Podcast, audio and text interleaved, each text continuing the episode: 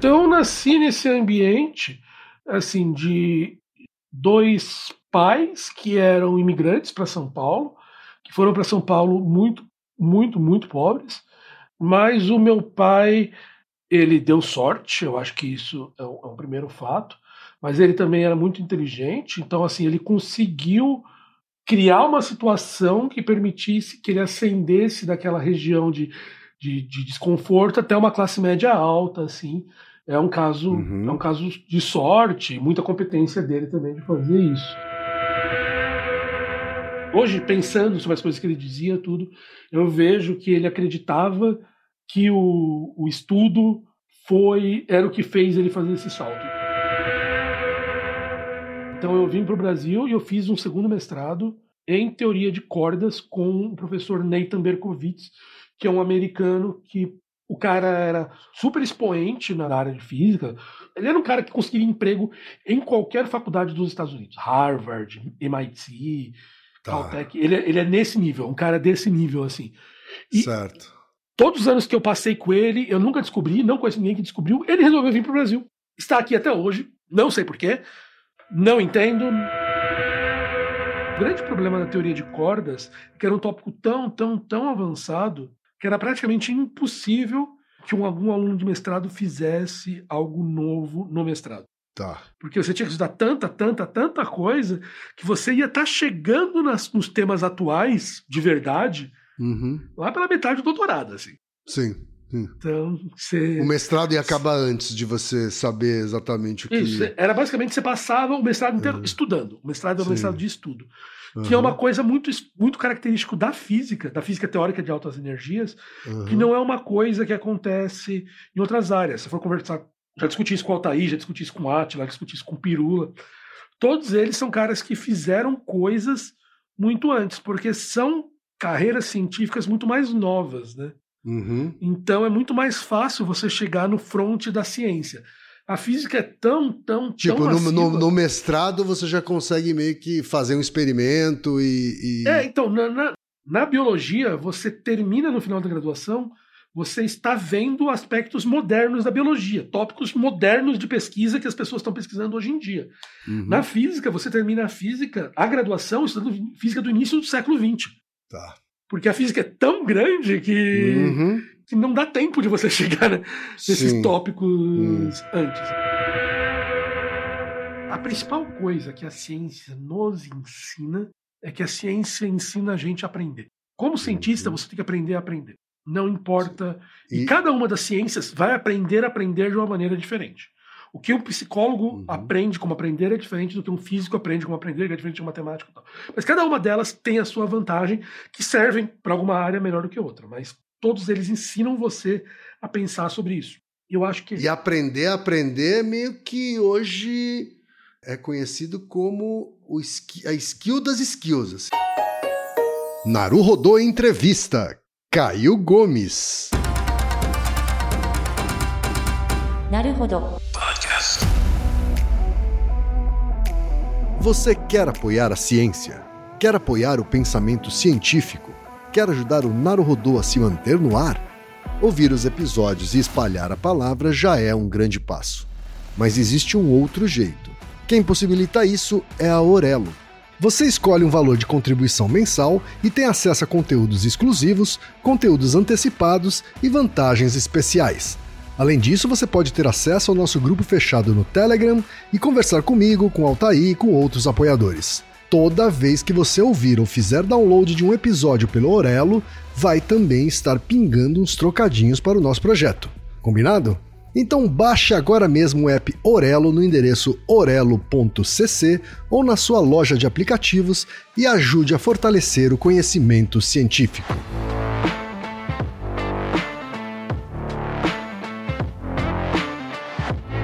O momento Alura desta semana é especial Sabe por quê? Porque vem aí mais uma edição da Imersão Dev. As inscrições vão rolar entre os dias 30 de outubro e 12 de novembro, e as aulas acontecerão de 13 a 17 de novembro. A Imersão Dev da Alura vai te ensinar a programar do zero ao seu primeiro projeto por meio de cinco aulas gratuitas com didática, prática e certificado de participação. E nesta edição da Imersão Dev você vai contar com a Luri, a inteligência artificial da Alura, powered by ChatGPT e treinada com todo o conteúdo da imersão. Durante as aulas você poderá conversar com a Luri para se aprofundar, entender o seu código linha a linha e se destacar em seus estudos de maneira única. Será possível perguntar qualquer coisa relacionada ao tema da aula da imersão, revisar os desafios práticos, tirar dúvidas e pedir ajuda através de um chat intuitivo e fácil de usar. Ou seja, o que era imperdível ficou ainda mais incrível. Então faça sua inscrição grátis agora mesmo alura.tv barra naruhodô imersão dev 23 tudo junto Repetindo, alura.tv barra naruhodô imersão dev 23, tudo junto.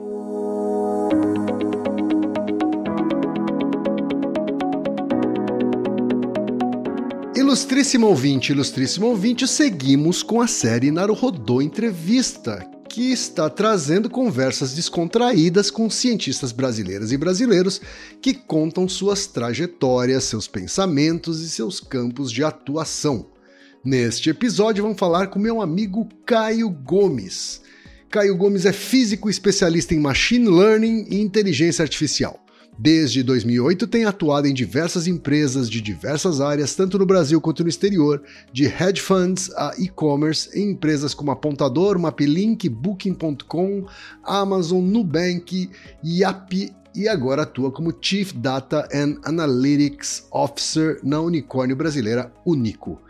Desde 2009 tem atuado também como comunicador científico, participante do time de ciências do Nerdcast também colabora com grandes canais educacionais no YouTube brasileiro, como o canal Nostalgia e o canal Nerdologia.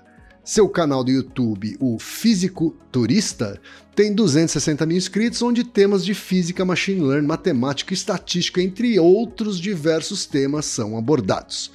Caio também tem seu podcast sobre ciência, o Toddcast, em colaboração com dois outros divulgadores científicos brasileiros.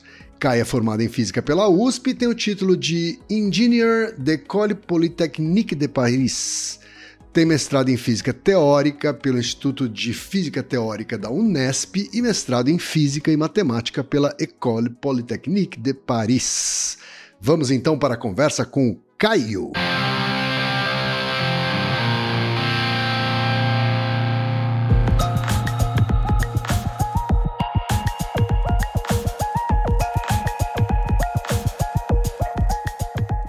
Senhor Caio Gomes, é um prazer receber você aqui no Naruhodô Entrevista. Físico, né, Caio? Quem é físico não deixa de ser físico nunca, né? É, físico e turista, né? a gente já vai falar sobre a sua vida de turista também. Mas a gente costuma começar aqui, Caio, os papos aqui no Naruhodô com os cientistas bem do começo mesmo, tá? Até para entender contexto desde o começo da sua vida, assim, tá? É, é, realmente pegar a sua trajetória desde o início. Então, eu queria que você me falasse assim, é, onde é que você nasceu, quando, em que contexto isso aconteceu, falar um pouco também do seu do seu entorno familiar, né, que estava ali no momento do seu nascimento, a origem dos seus pais, a sua ancestralidade. Então, fica à vontade aí. Conta um pouquinho sobre isso, o começo da existência de Caio Gomes. Então, eu sou o filho mais novo de. Eu tenho dois irmãos. Eu fui o filho mais novo. Eu sempre brinco que eu fui um acidente de um domingo chuvoso. que, que a televisão não estava pegando, alguma coisa assim. Não tinha videogame, né? Não tinha videogame uhum. naquela, não tinha Baldur's Gate naquela época e tal. Certo. Daí foi. Então minha, minha irmã tinha 13 e meu irmão tem, tinha 11,5 quando eu nasci.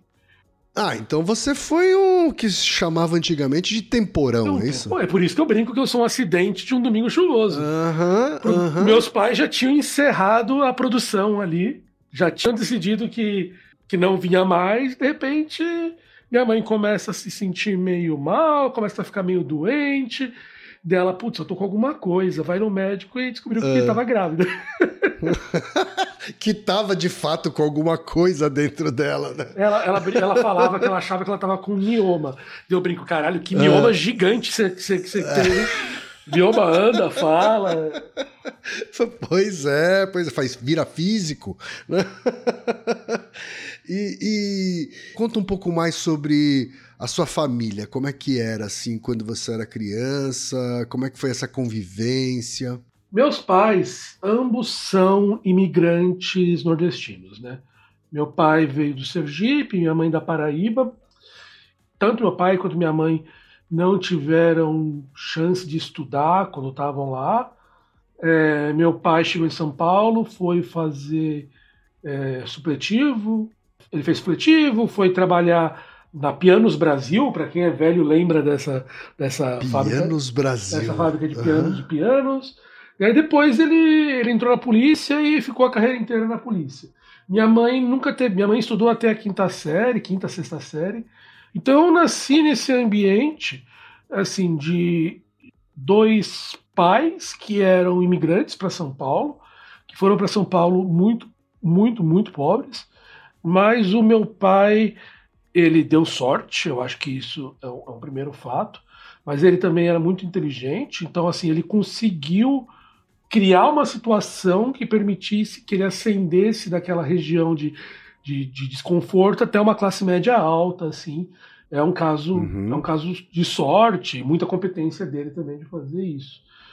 Quando você nasceu, a família já era uma família de classe média já, alta? Já, já. Eu assim, é, talvez classe média. Classe média alta foi depois, tá bom. talvez. Tá bom. É, mas a minha situação de vida foi muito diferente dos meus irmãos. Meus irmãos ainda enfrentaram um pouco de dificuldade quando eu era pequeno. Para mim, assim, já uhum. foi uma vida muito mais tranquila.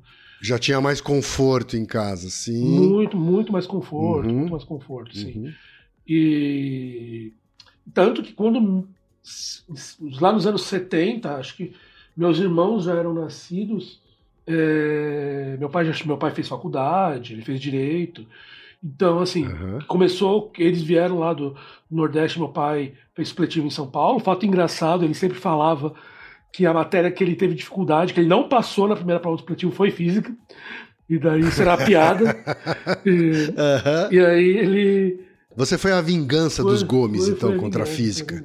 A Meu pai sempre acreditou muito por causa da educação que ele teve, assim, que ele teve a chance de estudar, que na Pianos, quando ele estava na Pianos Brasil, eu lembro que ele falava que ele ia que todo mundo falava que ele ia se tornar supervisor logo, porque ele sabia ler, ele era inteligente. Daí ele entrou na Guarda Civil de São Paulo, né, que não é a Guarda Municipal, é a Guarda Civil, é, uma, é, uma, é um corpo da polícia que não existe mais, foi extinto na ditadura. E, e, ele subiu muito rapidamente, porque ele sempre estudou muito, sempre, e lá todas as promoções eram por provas. Então, meu pai sempre teve essa, essa noção que a condição de vida dele mudou muito porque ele teve condições de estudar. Apesar da. É, assim, ele foi o primeiro da família dele que fez faculdade, tudo isso. Uhum. Não foi uma uhum. faculdade muito boa, uhum. mas ele sempre, ele sempre foi um cara extremamente esforçado, extremamente inteligente, que, que, que forçou isso, que, que estimulava isso em mim e meus irmãos. É, minha mãe uhum. não teve a chance de estudar, né? Então ela fez até quinta, sexta série, mas ela sempre também forçou e sempre pensou muito nisso como meu pai, que a gente tinha que estudar, que era a nossa única obrigação. Então, essa você perguntou como é que eram as coisas quando era em casa. Então, essa é a primeira coisa, assim. Desde pequeno, a tua obrigação, a única obrigação é estudar. Tá. É a única obrigação que você tem. Você... Faça direito, então, é. que é a única coisa que a gente vai exigir. É. Diferente de muitos amigos meus que os filhos tinham que, que ajudar em casa tal, minha mãe falava: Não, eu faço tudo. O seu objetivo é estudar. Uhum, É a tua única obrigação.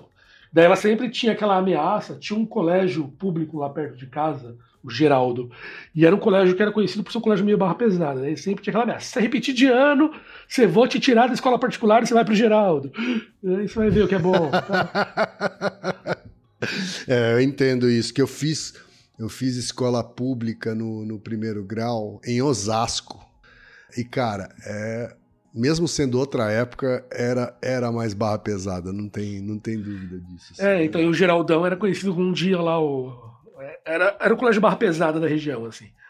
Tá. E os seus irmãos? Seus irmãos também eram, foram, foram alunos aplicados como você, assim? Mais ou menos, assim. é, minha, irmã, minha irmã era mais Caxias, assim, super, super estudiosa, super focada, muito mais do que eu até. Ela pegava assim, puta, tem que estudar 5 horas por dia. Ela sentava e estudava 5 horas por dia. Eu nunca tive esse foco. Meu irmão, meu irmão não. Meu irmão era mais era mais da galera da zoeira, assim. Ele... É. Eles foram para que caminho os dois? Então, minha irmã, ela foi fazer o Donto. Tá. Ela fez o Donto lá na USP. Meu irmão teve, como eu falei, uma vida mais, mais complicada. Ele entrou de diversas faculdades, tentou diversas coisas, tentou matemática, tentou engenharia, acabou caindo no direito já mais velho, já depois dos 30, ele acabou caindo no direito e se formou em direito. É, como meu pai, seguindo os passos do meu pai no, na, na, na, área do direito. Entendi. Mas ele demorou ali. Ele foi, ele foi o irmão de humanas dos três, é, assim, é isso? É, é. É, é. Se for pensar, é, eu sou de exatas, minha irmã de bio e, e meu irmão de sim. humanas, né? Sim, sim. E, e quando é que se despertou? Se foi um processo ou se foi um fato que despertou essa, esse seu lado curioso para ir para física e ter uma, uma carreira cabeçuda assim? Cara, quando você, quando você é pequeno, né, você brinca de, de, você brinca de ser adulto algumas vezes, né? Ah, vou brincar uhum, de trabalhar, uhum. vou fazer isso. E eu lembro que sempre me dava um desespero quando a gente fazia brincar de trabalhar, que eu sempre imaginava que trabalho era uma coisa repetitiva. Sei lá, ficar, sei lá, que eu, que eu pensava, ficar carimbando papel, sei lá, qualquer porra assim. É, então, eu sempre brincava, na minha cabeça, assim, era muito desesperador pensar em fazer uma coisa repetitiva. Então, assim, eu sempre tive quase asco de coisas repetitivas. Isso é uma coisa que se mantém até hoje, assim. O meu trabalho, eu não consigo fazer uma coisa todos os dias. Se eu fico vários dias fazendo mesmo uma coisa que eu gosto, lá, jogando videogame.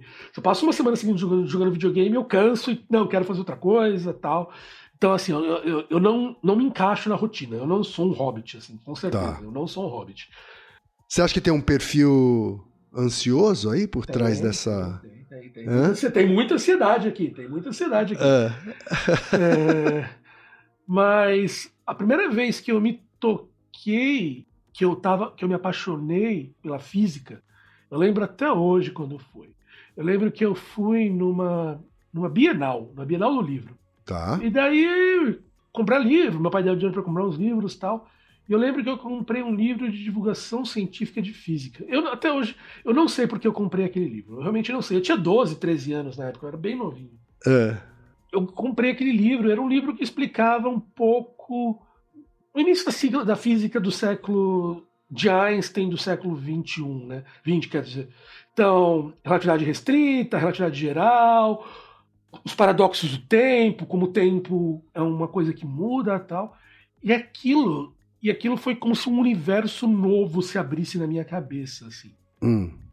Sabe, um universo se abriu, assim.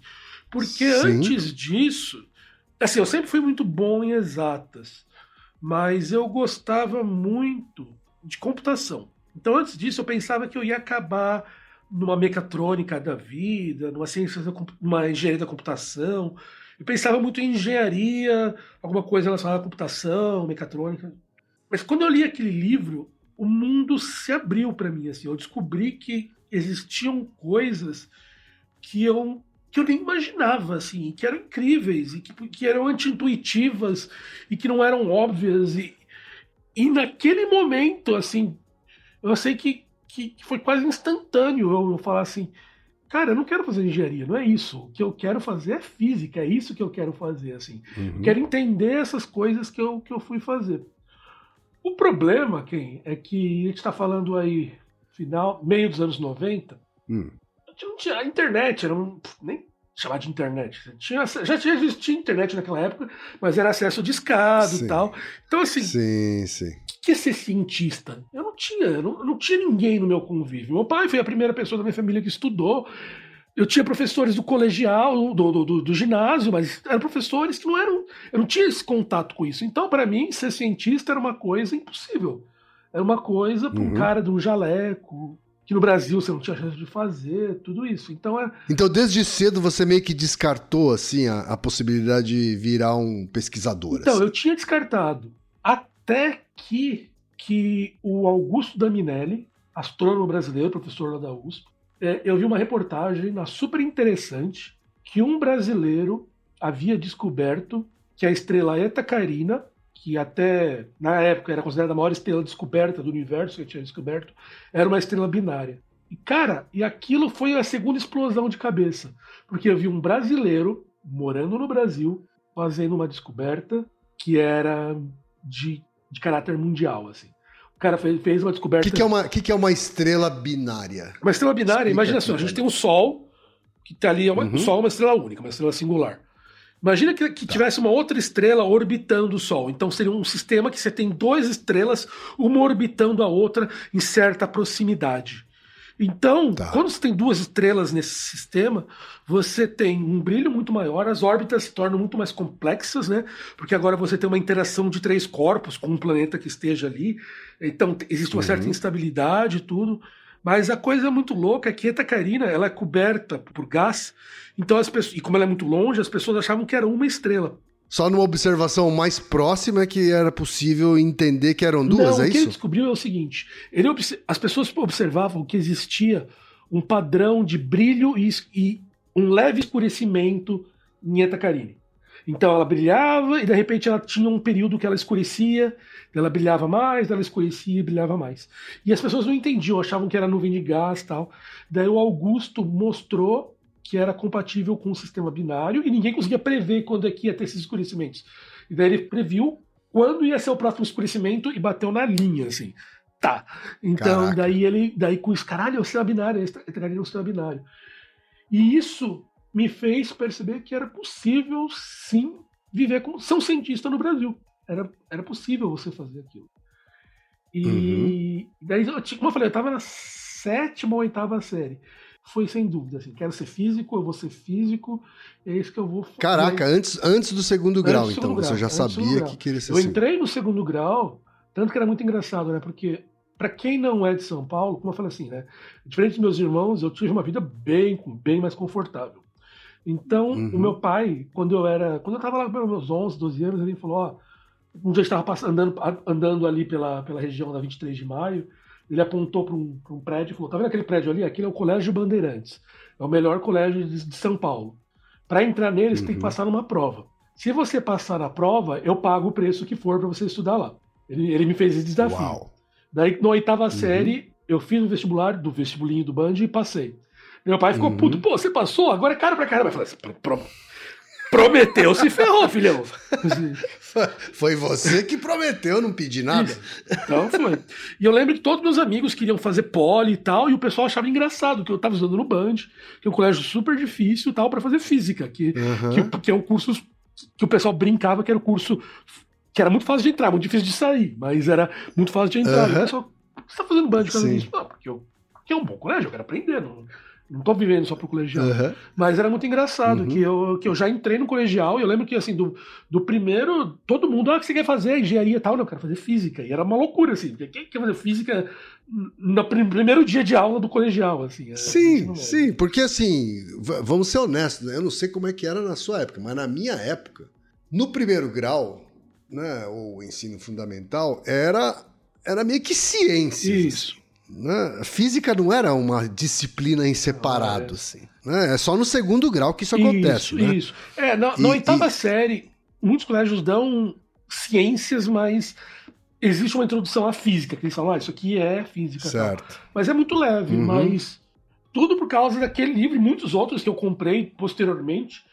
Mas, assim, antes de ter física mesmo, eu lembro que no, no, nos primeiros dias de aula, meus professores de física, viu, eu quero fazer física e tal, e era uhum. muito claro, assim, que, que, era o que eu queria fazer. Então, então é, é, muito, é muito louco, assim, agora que você está falando, porque eu realmente eu decidi que eu ia fazer física antes de entrar no colegial. Eu nunca tinha pensado sobre isso.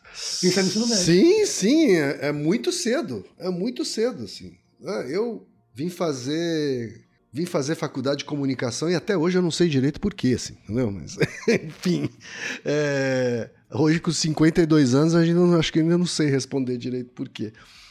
Mas me fala um pouco como é que foi a sensação de entrar na faculdade, assim? Cara, eu acho que assim. Foi fácil mesmo, foi fácil, como era previsto? Foi fácil. Tá. Foi fácil. Hum. Assim. Eu... Mas com a mesma nota que você tirou, você entraria na poli? Não, eu entrei, eu entrei, eu entrei na média com a nota que eu entrei. Entendi. Entrei na medicina. Eu passaria na medicina em primeira fase com a nota que eu entrei. Entendi, então, entendi. Isso, isso não é problema. Assim. Eu, eu, entrei, eu entrei muito bem. Assim. Uhum. É, e a minha. A minha tá. a, entra, ó, na época que eu entrei, eu fiz 138 pontos na FUVEST. Você precisava de 60 uhum. e poucos para poder entrar na física. Então, então, então uhum. assim, era. Eu queria entrar bem, era isso. Eu queria, eu queria entrar, entrar muito bem na física. Eu tinha, eu falava que eu queria. É, bobeira de adolescente, né? Eu falava assim, ah, eu quero ser o primeiro colocado hum. do, do curso tal. Não fui. Não, então, mas é, não é bobeira, não. Eu quero até entender, assim. É, é, Era uma manifestação de um espírito competitivo, seu. É, né? É nos estudos, assim. Você, você era um cara de esportes, assim, também? Ou o seu esporte era Meu estudar e meio que ser o primeiro no estudo era meio que a sua, a sua pira, assim? Tá certo que o Bandeirantes também é um colégio que, que estimula. Estimula, tipo estimula, porque tem, tem ranqueamento, uhum. tem tudo isso, né? Sim, sim, sim. Então, eu nunca fui. Tirando uma época na faculdade, quando a gente vai falar disso, mas quando eu eu entrei na USP, mas eu fiz a minha faculdade de fora. Né? Tinha uma época que, que, que eu fui muito competitivo nessa época da faculdade. Eu nunca fui muito ligado uhum. em esportes, assim. Era mais uma pira. Como eu falei assim, o meu pai, ele era um cara que progrediu muito na vida por ser sempre o melhor no que ele fazia nos estudos. E eu meio uhum. que entrei nessa pira que eu precisava imitar ele, precisava ser o melhor nisso também, precisava é, fazer tudo que fosse o, de, o, o melhor para poder é, ter algum sucesso. Então não era uma competitividade uhum. assim, tipo, ah, eu vou ferrar os outros para fazer. Mas é aquela coisa, ah, uhum. para eu me mostrar, eu preciso ser, eu preciso ter um destaque, eu preciso ter essa visão de ser o, o mais bem sucedido. Então, assim, eu uhum. levava muito a E, e tinha, esse destaque tinha muito a ver com o intelecto. Era, né? era. Hum, era, né? era, era, era bem ligado. Assim, tipo, eu sou, eu sou terrível em futebol. Né? A gente, assim, eu, eu, brinco que existe o gene Gomes, que é o gene do. Que, que, que, se você tem esse gene da família Gomes, você é ruim no futebol. Porque assim, a minha família, primos tal. Cara, se junta pra bater uma bola, é medonho, é medonho, assim. Não, tem, tem, uma, história, tem uma história ótima, né? Meu pai, pra quem é de São Paulo de é. novo, na frente do aeroporto de Congonhas tem um quartel da polícia, gigante ali, não sei se você sabe. Então meu pai comandou. Eu não sabia disso, é, é, bem, é gigante, né? Através do aeroporto de Congonhas, ah. bem na frente dele, tem um morrinho e tem um prédio lá embaixo. Lá é um quartel da polícia, tá, gigante. Tá. Meu pai comandou aquele quartel, né, por muitos anos. Uhum. E ele contava, e ele contava essa história, dando risada, obviamente, que o pessoal chega, ô capitão, ô comandante, vem jogar com a gente futebol. Ele, não, tal, tal. Daí um dia ele foi jogar bola. E ele é o hum. Pior do que eu, assim, eu já sou ruim, e meu pai era pior do que eu. Ele tava lá tentando é. fazer alguma coisa, ele viu a bola, ele viu o gol, ele falou, eu vou meter esse chute e vou fazer o gol. Viu a bola, meteu o chutão, acertou o gol, saiu comemorando, só que era o gol dele.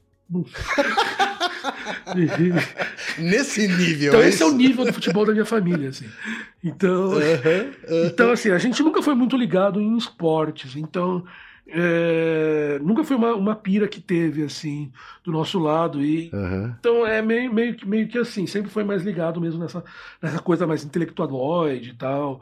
Eu lembro que eu sempre fui muito parecido com meu pai e a gente sempre acabava domingo discutindo. Meu pai sempre foi muito de humanas, então a gente ficava discutindo no domingo uhum.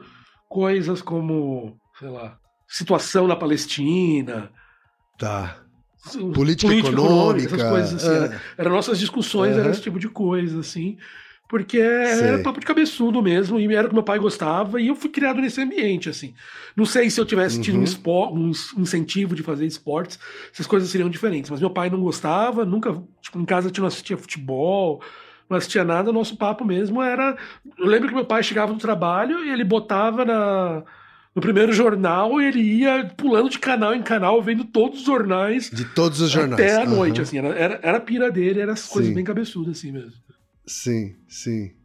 É. Não, eu me lembro que o meu pai, ele, ele era zero intelectualizado, assim, uma, uma pessoa muito simples, né? um comerciante que só fez até o segundo grau e nunca se interessou em, em seguir em frente com os estudos, mas ele era um doido por telejornal, assim, né? E, e, isso fez com que, mesmo ele não tendo uma formação é, acadêmica, formal, uh, bacana, assim, ele tivesse algum repertório, sabe, para para conversar sobre, enfim, sobre a sociedade, sobre política, né?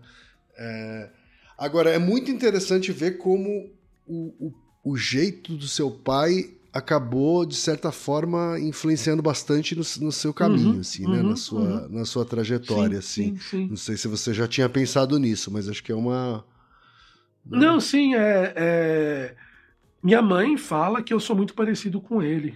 Que ela fala que, que ela vê coisas uhum. que, que ela nem gosta de falar, de tão parecido que é. Eu não sei o que, que é o que ela vê, assim, ela nunca me falou. É, mas, mas, assim, eu, eu, eu, a gente tem essa, essa questão meio intelectualoide, mais até que meus irmãos. Como eu falei, minha irmã sempre foi muito centrada, minha irmã sempre foi muito focada. Sim. É assim até hoje, ela tem que ter uma coisa, ela sempre faz mas ela nunca foi super de, de ficar pirando nas coisas, de ficar pensando tal, esse tipo de coisa. Eu, o meu irmão, como eu falei, meu irmão é, é, sempre foi mais solto, mais brincalhão. Ele é o que mais uhum. da, da, minha família, digamos assim, dos, dos irmãos, que mais gosta uhum. de esportes, gostava de sair, coisa que eu nunca gostei, tal. E daí eu sempre fui um, um nerdão tal, que, que, que, queria estudar, que queria ler. Até me arrependo um pouco, uhum. assim, de ter sido tão, tão caxias quando era novo, assim. Não precisava ter sido tanto, assim. É mesmo? Né? Hoje em dia eu me arrependo um pouco, assim, é, de ter sido tão hum. caxias. De que época, exa de que época exatamente você está falando? É, é, do segundo grau ou é na faculdade? Faculdade, faculdade mesmo. Hum. Eu, eu não aproveitei a faculdade da maneira que deve ser aproveitada. Não aproveitei. É. Você, você, conhece uma professora? Sempre, sempre tá em tempo. É. Sempre você conhece uma professora da USP talvez um dia você deve entrevistar, a Gabriele Weber? É. Você conhece ela? Não. Então, a Gabriele não, Weber, eu falar. acho que ela foi a primeira professora trans da USP, né? Tá. E a Gabi foi uhum. a primeira pessoa que eu conheci na física quando a gente entrou. A gente entrou no mesmo ano. A se conheceu na fila da matrícula. Ela estava na minha frente, é, obviamente tá. antes de transicionar. É, dos anos 2000 ninguém falava de, de transicionar naquela época. Mas uhum, a gente se tornou sim. amigo, assim, na, naquele dia a gente se tornou amigos e faz até hoje. E a gente fala de vez em quando, a gente se encontra. Cara, como a gente era idiota, né? A gente não saía, a gente ficava estudando, só, só falava de faculdade. Ah, então, ela também ela era. Igual eu, e ela, fala, ela, ela, também é. fala, cara, a gente era muito idiota. Eu, a gente, a gente fala uhum. hoje em dia assim, sobre isso, como a gente. Mas então você, você teve essa amizade desde aquela época e acompanhou, inclusive, o processo de transição dela, sim ou não? Hum. Não, e até a gente uhum. já discutiu isso, tem até, a gente fez até uma blabologia com ela, que a gente discutiu uhum. isso lá. E daí, depois, muitos anos depois que ela transicionou, você começa a entender.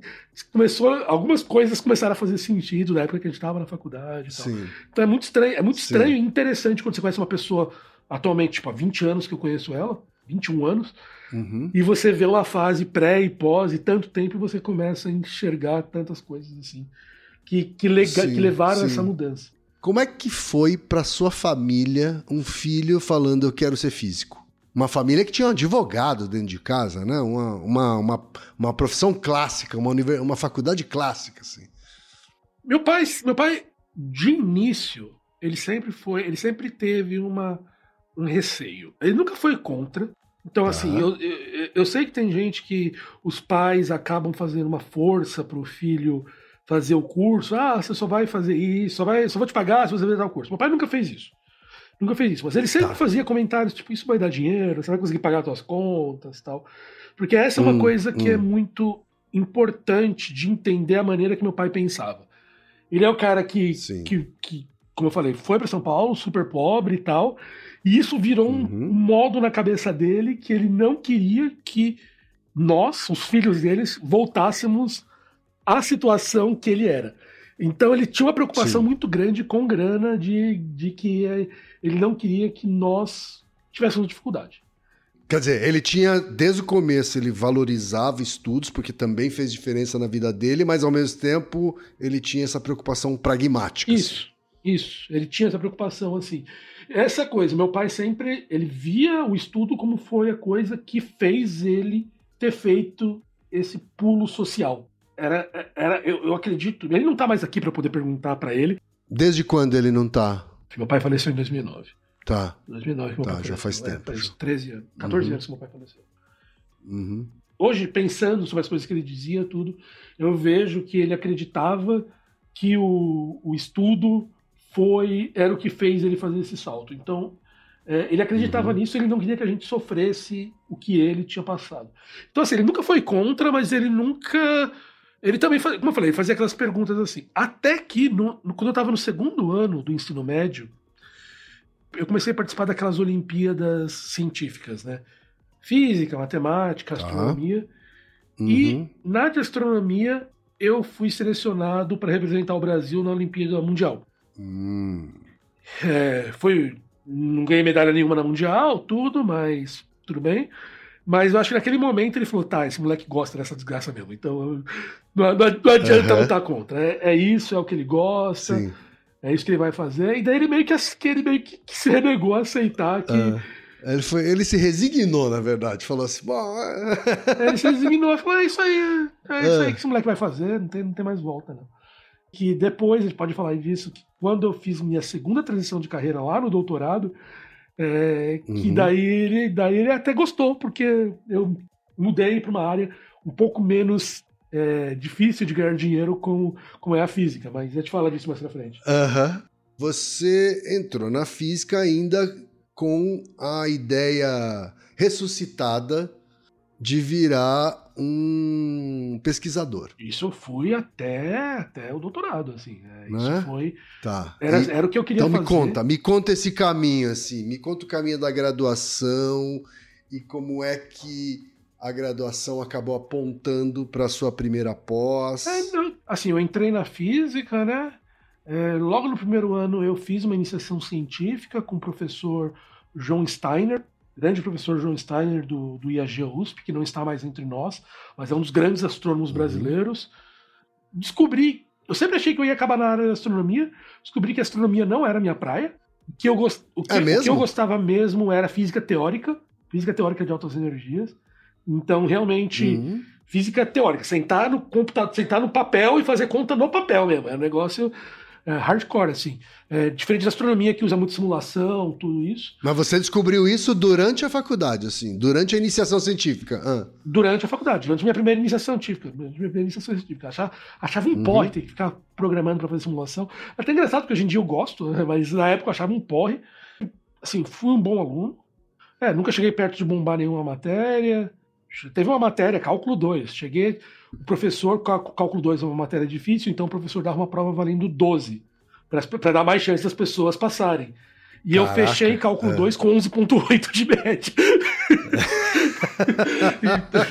então. então é, é, então você estava sobrando é, não, ali, estava é, então, sobrando. Na faculdade você estava sobrando. Foi, hum. foi, foi tranquilo. Assim, cálculo 3, que é o cálculo mais difícil, eu fechei com 9,6 também. assim tinha um professor lá na, na, na física, Yojiro Rama. É, ele era o terror, assim. Era, era conhecido hum. de, de reprovar 95%, 96%. Daí eu descobri Eita. que da, da turma. Que, que, que, qual a disciplina então, ele, dele? Ele dava principalmente mecânica 1, mecânica clássica 1, né? E eletromagnetismo. Uhum. 1 um, e 2. Eram as, as principais matérias dele, eletromag e mecânica. E daí no meu ano uhum. a gente descobriu que ele ia dar mecânica 1. E daí o pessoal, não, não vou fazer tudo. Eu lembro que tinha entrou 20 e poucas pessoas no curso.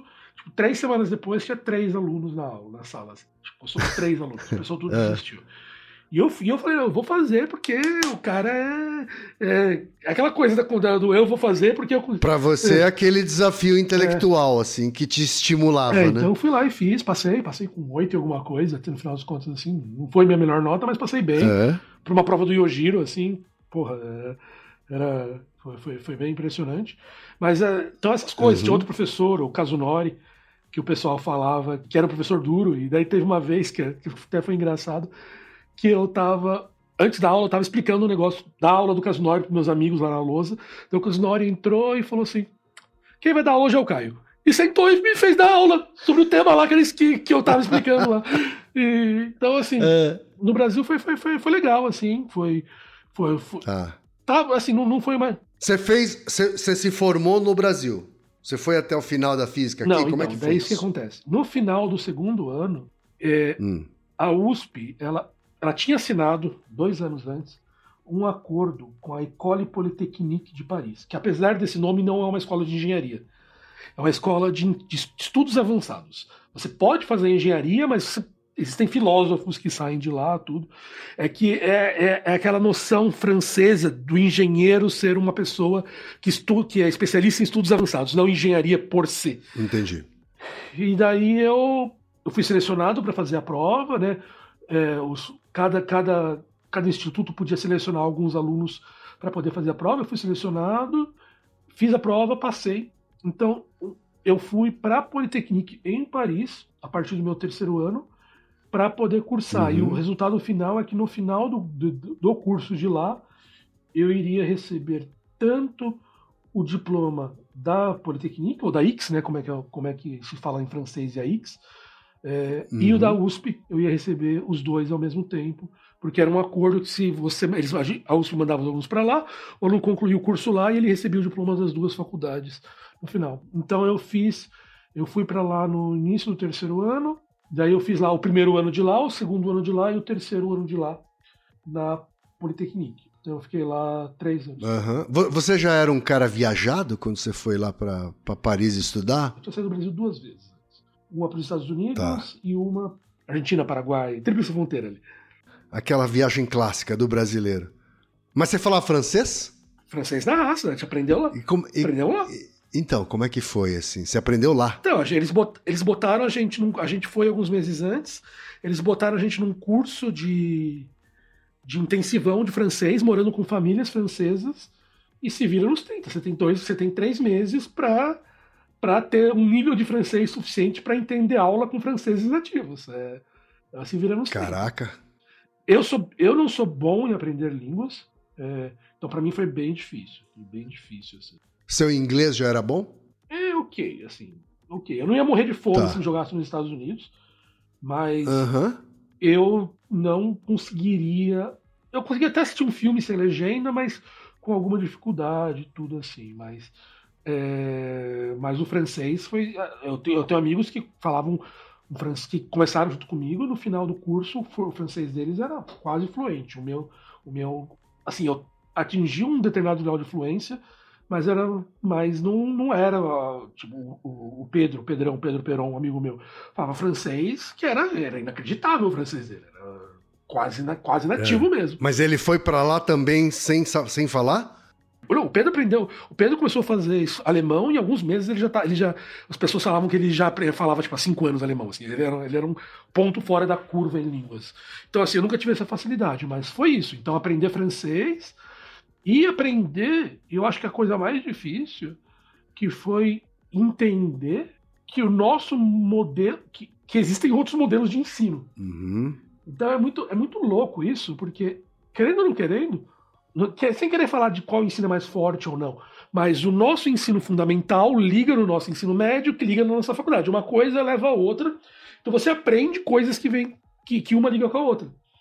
Para lá eu descobri que, que algumas coisas que para um francês era óbvio, porque eles viram aquilo lá no ensino médio, eles viram aquilo. Eu nunca tinha ouvido falar, porque era, era um método de ensino diferente, que era cobrado da maneira diferente, o que você tinha que apresentar era diferente, o conteúdo era diferente. Diferente em que sentido? Me, me conta um pouco mais, só para me ilustra então, para mim. Vou dar, vou dar um diferente. exemplo clássico assim. Como é que é a aula de faculdade, é, principalmente, vamos lá, início dos anos 2000 aqui no Brasil? Outra faculdade era o professor sentava na aula, ele ia, ia numa sala de uns 20, 30 pessoas, ele ia para a lousa e ele ia passar, e ele ia fazer três vezes por semana, duas vezes por semana, ele ia passar o conteúdo na lousa e ele mandar os exercícios para casa, alguma lista para entrega. Daí ele dava uma prova, que era uma prova que podia ser difícil, podia ser média, mas, mas era aquele modo, método clássico de ensino, né? O professor na frente, dispositivo e tal. Uhum. Chegou na França, eu tive um modo de aula que, que eles falam lá que é o classe petit classe, né? Grande classe, grande aula, pequena aula. Então, basicamente, é, você tinha uma aula por semana ou a cada duas semanas no anfiteatro com todos os alunos da, do meu ano.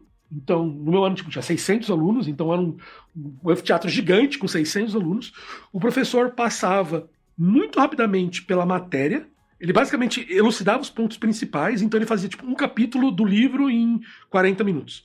Então você era suposto de você ter chegado com a matéria estudada. Estudando, estudado, estudado, já, já ter lido. Isso. E depois uhum. você ia para um modo que eram as petite classes, onde eles dividiam em aulas pequenas, de 15 alunos, aonde você ia resolver exercícios na lousa e você tinha que resolver na lousa. Então você estava lá, o professor falava: "Você, vem aqui e resolve isso aqui". E você era e, no... e parte da sua nota vinha por quão bem você explicava aquele exercício na lousa ali. E eram três aulas dessa por semana.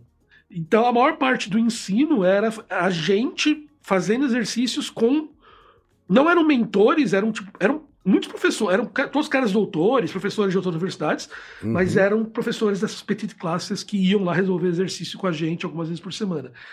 Então era o método de ensino era muito diferente do que a gente tinha aqui no Brasil. o papel é... do professor, então, era diferente. Nessas petit classes. O papel do professor era diferente.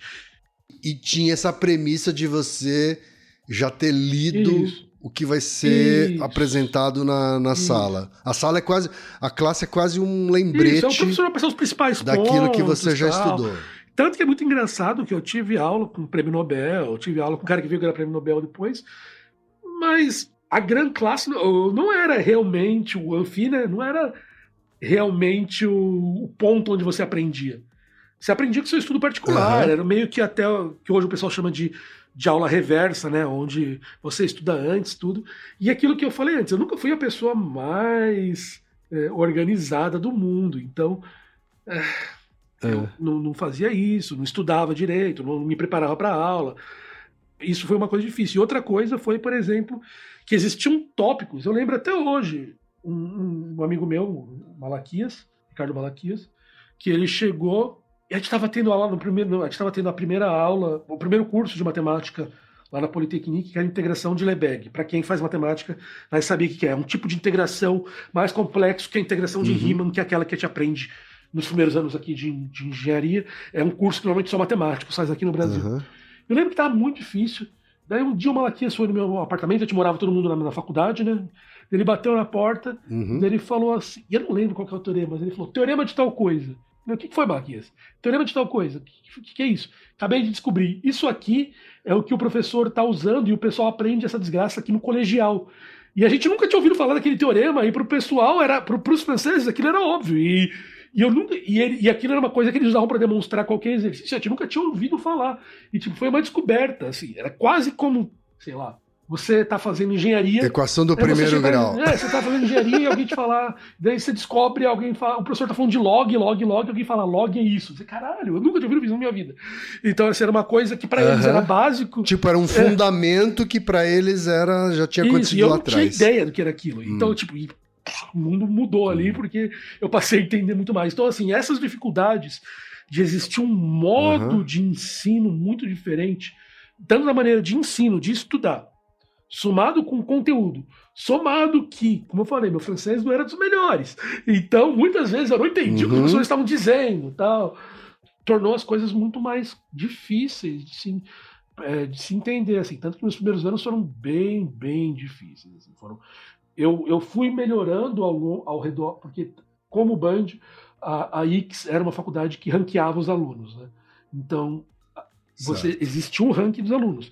Eu comecei lá na rabeira e terminei, terminei lá em cima, mas, mas os, os uhum. primeiros os primeiro primeiro trimestre puta, eu fui eu fui abaixo eu fui acho que dos 50 últimos alunos da faculdade assim mas como eu falei ao final as coisas foram melhorando e quanto mais eu quanto mais eu, eu fui me aproximando de fazer só física e matemática as coisas foram ficando mais fáceis para mim é é, tá. na faculdade. Até porque é uma linguagem mais isso, universal isso, é, também, isso. né?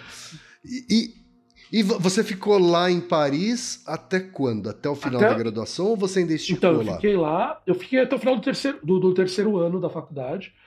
Então, daí você tá. tinha a escolha de fazer o quarto ano. Você podia fazer o quarto ano na, na, Lá ou você podia fazer em alguma universidade francesa, você podia fazer em alguma universidade americana, alguma coisa assim.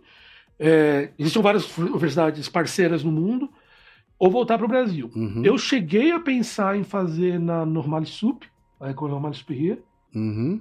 que na área da física é, Tipo, eles têm um, tinham um programa de física teórica de muitíssimo alto nível. Eu acho que eu teria passado. É... Tem até um amigo meu que. Mas. Mas é, eu quis voltar pro Brasil. Eu não.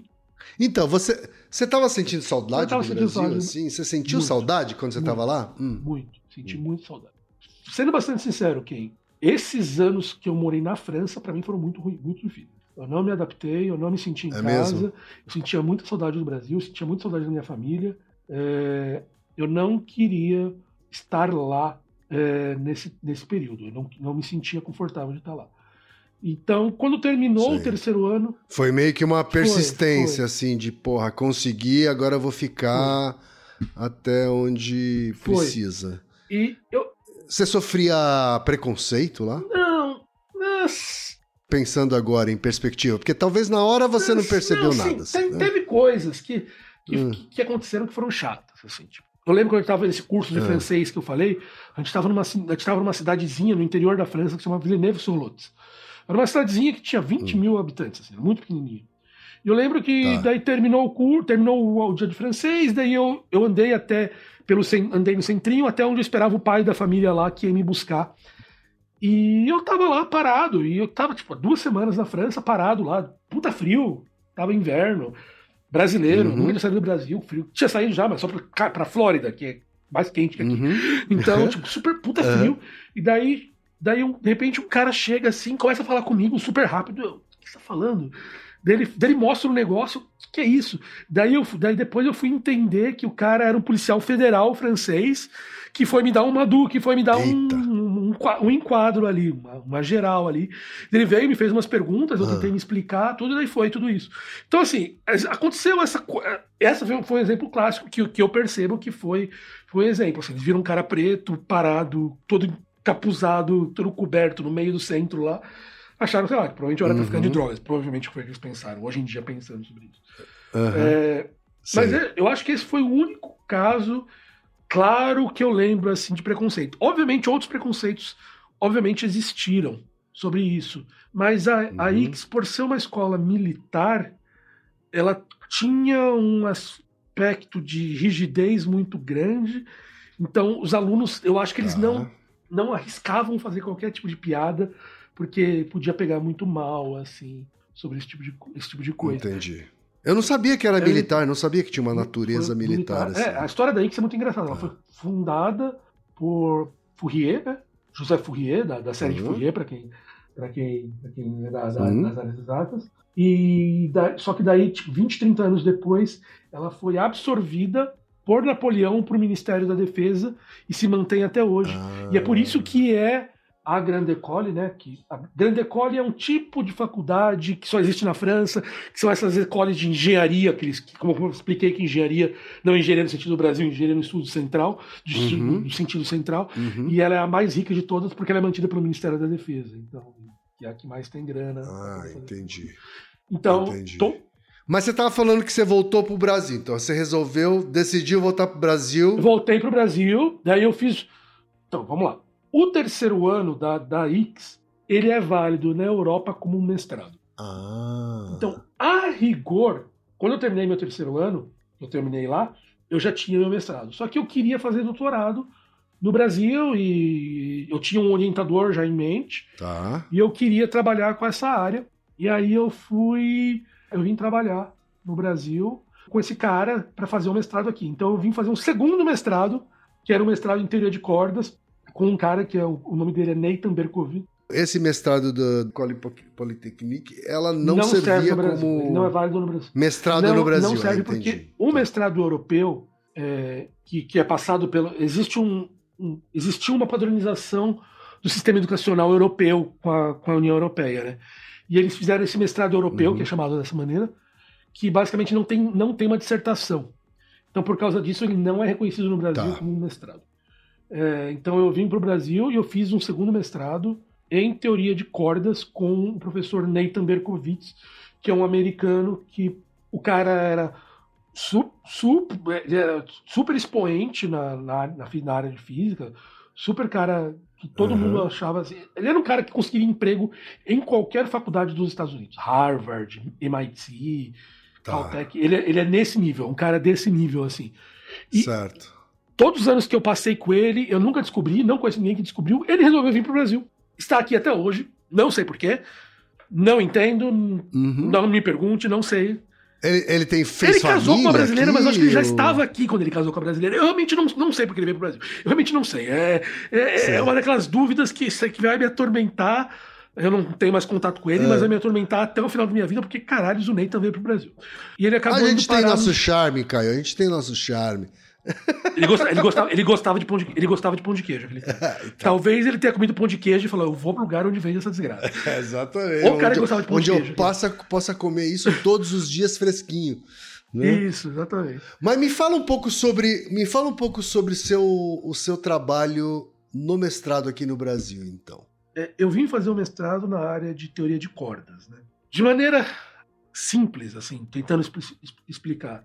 A teoria de cordas é uma teoria tenta meio que tentava, porque o hype meio que passou, mas ela tentava explicar todas as teorias fundamentais da física dentro do mesmo arcabouço teórico. A teoria de cordas é aquela que foi meio popularizada, entre aspas, aqui no Brasil pelo, por um livro do, do, do Gleiser, não é isso? Do, Gleiser, teve o livro do, do Hawking também, O Universo uhum. é uma Casca de Nós. Certo. É, basicamente assim. Ah, e o que, que seu trabalho propunha em cima disso? Assim? A, a teoria de cordas, vamos falar assim, ela tenta explicar um pouco, ela tenta explicar todas as leis fundamentais do universo dentro do mesmo arcabouço teórico. Então, quero dizer assim, a gente, lá nos anos 1800, a gente, é, Maxwell, outros caras, propuseram a eletricidade. Uhum. Então, a gente conseguiu, a gente, daí o Maxwell vem, a grande descoberta de Maxwell, que mostra ali como um dos grandes físicos da história, é que ele mostrou que eletricidade e magnetismo são a mesma coisa. Então, as equações que regem a eletricidade e o magnetismo são as mesmas, então é ele unificou a eletricidade com o magnetismo e criou a teoria eletromagnética. Certo. De, é, Newton havia proposto uma, um modelo para a gravitação, que é a gravitação universal. É, daí, no início do século XX, Einstein vem e mostra que a teoria de Newton e a de Maxwell não são compatíveis, então uma não funciona com a outra, e elas não, não existia como as duas funcionarem no mesmo universo, uma levar. Se uma existisse, a outra não podia funcionar. Tá, daí eram ele, daí ele, seguiam daí, regras que se anulavam, assim. E, é, daí ele. Daí basicamente que todo mundo achava que, que se ia descobrir que a, o eletromagnetismo estava errado, porque o eletromagnetismo é uma teoria muito mais nova que a, que a gravitação de Newton, já tinha uhum. descobriu um monte de coisa. Mas Einstein vem e mostra que, na verdade, mostra que a gravitação de Newton que estava errado dele cria a relatividade restrita, a relatividade geral, que é a teoria da gravidade, que daí ele mostra que, existe uma compatibilidade entre as leis de Newton e a gravidade. Mas elas ainda não se conversavam, eram duas teorias diferentes, elas não se anulavam teoricamente, assim, elas não geravam problemas como era antigamente, mas elas são teorias diferentes. Daí, ao longo do século XX, a gente descobriu mais duas forças, a gente descobriu uma força que é chamada força fraca, que é uma força que controla basicamente o decaimento de, de átomos, tudo isso é causado pela força fraca. Uhum. Então é uma força fundamental da natureza, ela é, ela é fundamental, ela não decai de ela não, de, não vem de nada, ela é fundamental, o universo tem ela. E daí depois a descobriu a força forte que monta os prótons, os nêutrons, que mantém os prótons juntos e faz eles se conectarem, tudo isso. Porque você pode, você pode perguntar, poxa, prótons ambos são carregados positivamente, como é que eles se grudam? Uhum. A força forte é essa força que é mais forte que o eletromagnetismo que permite que eles se grudem, né? Entendi. Então a gente tinha quatro forças fundamentais que explicavam o universo. Observe que eu comecei falando que a gente tinha cinco. A gente tinha magnetismo e eletricidade. A gente juntou, juntou, eletricidade com magnetismo e formou o eletromagnetismo. E daí, ao longo do século XX, a gente descobriu que a força fraca e a eletromagnética eram a mesma, a gente conseguiu unificar elas, daí formou a teoria eletrofraca, e daí depois veio uma outra, a gente conseguiu provar que a força forte consegue se unificar também. Então, no final das contas, a gente tem força fraca, eletromagnética e forte, que era, a gente vê no nosso dia a dia com três forças diferentes, na verdade, são resultado da mesma teoria. Tá. Então, é o mesmo conjunto teórico. E você tem a gravidade que a gente nunca conseguiu unificar.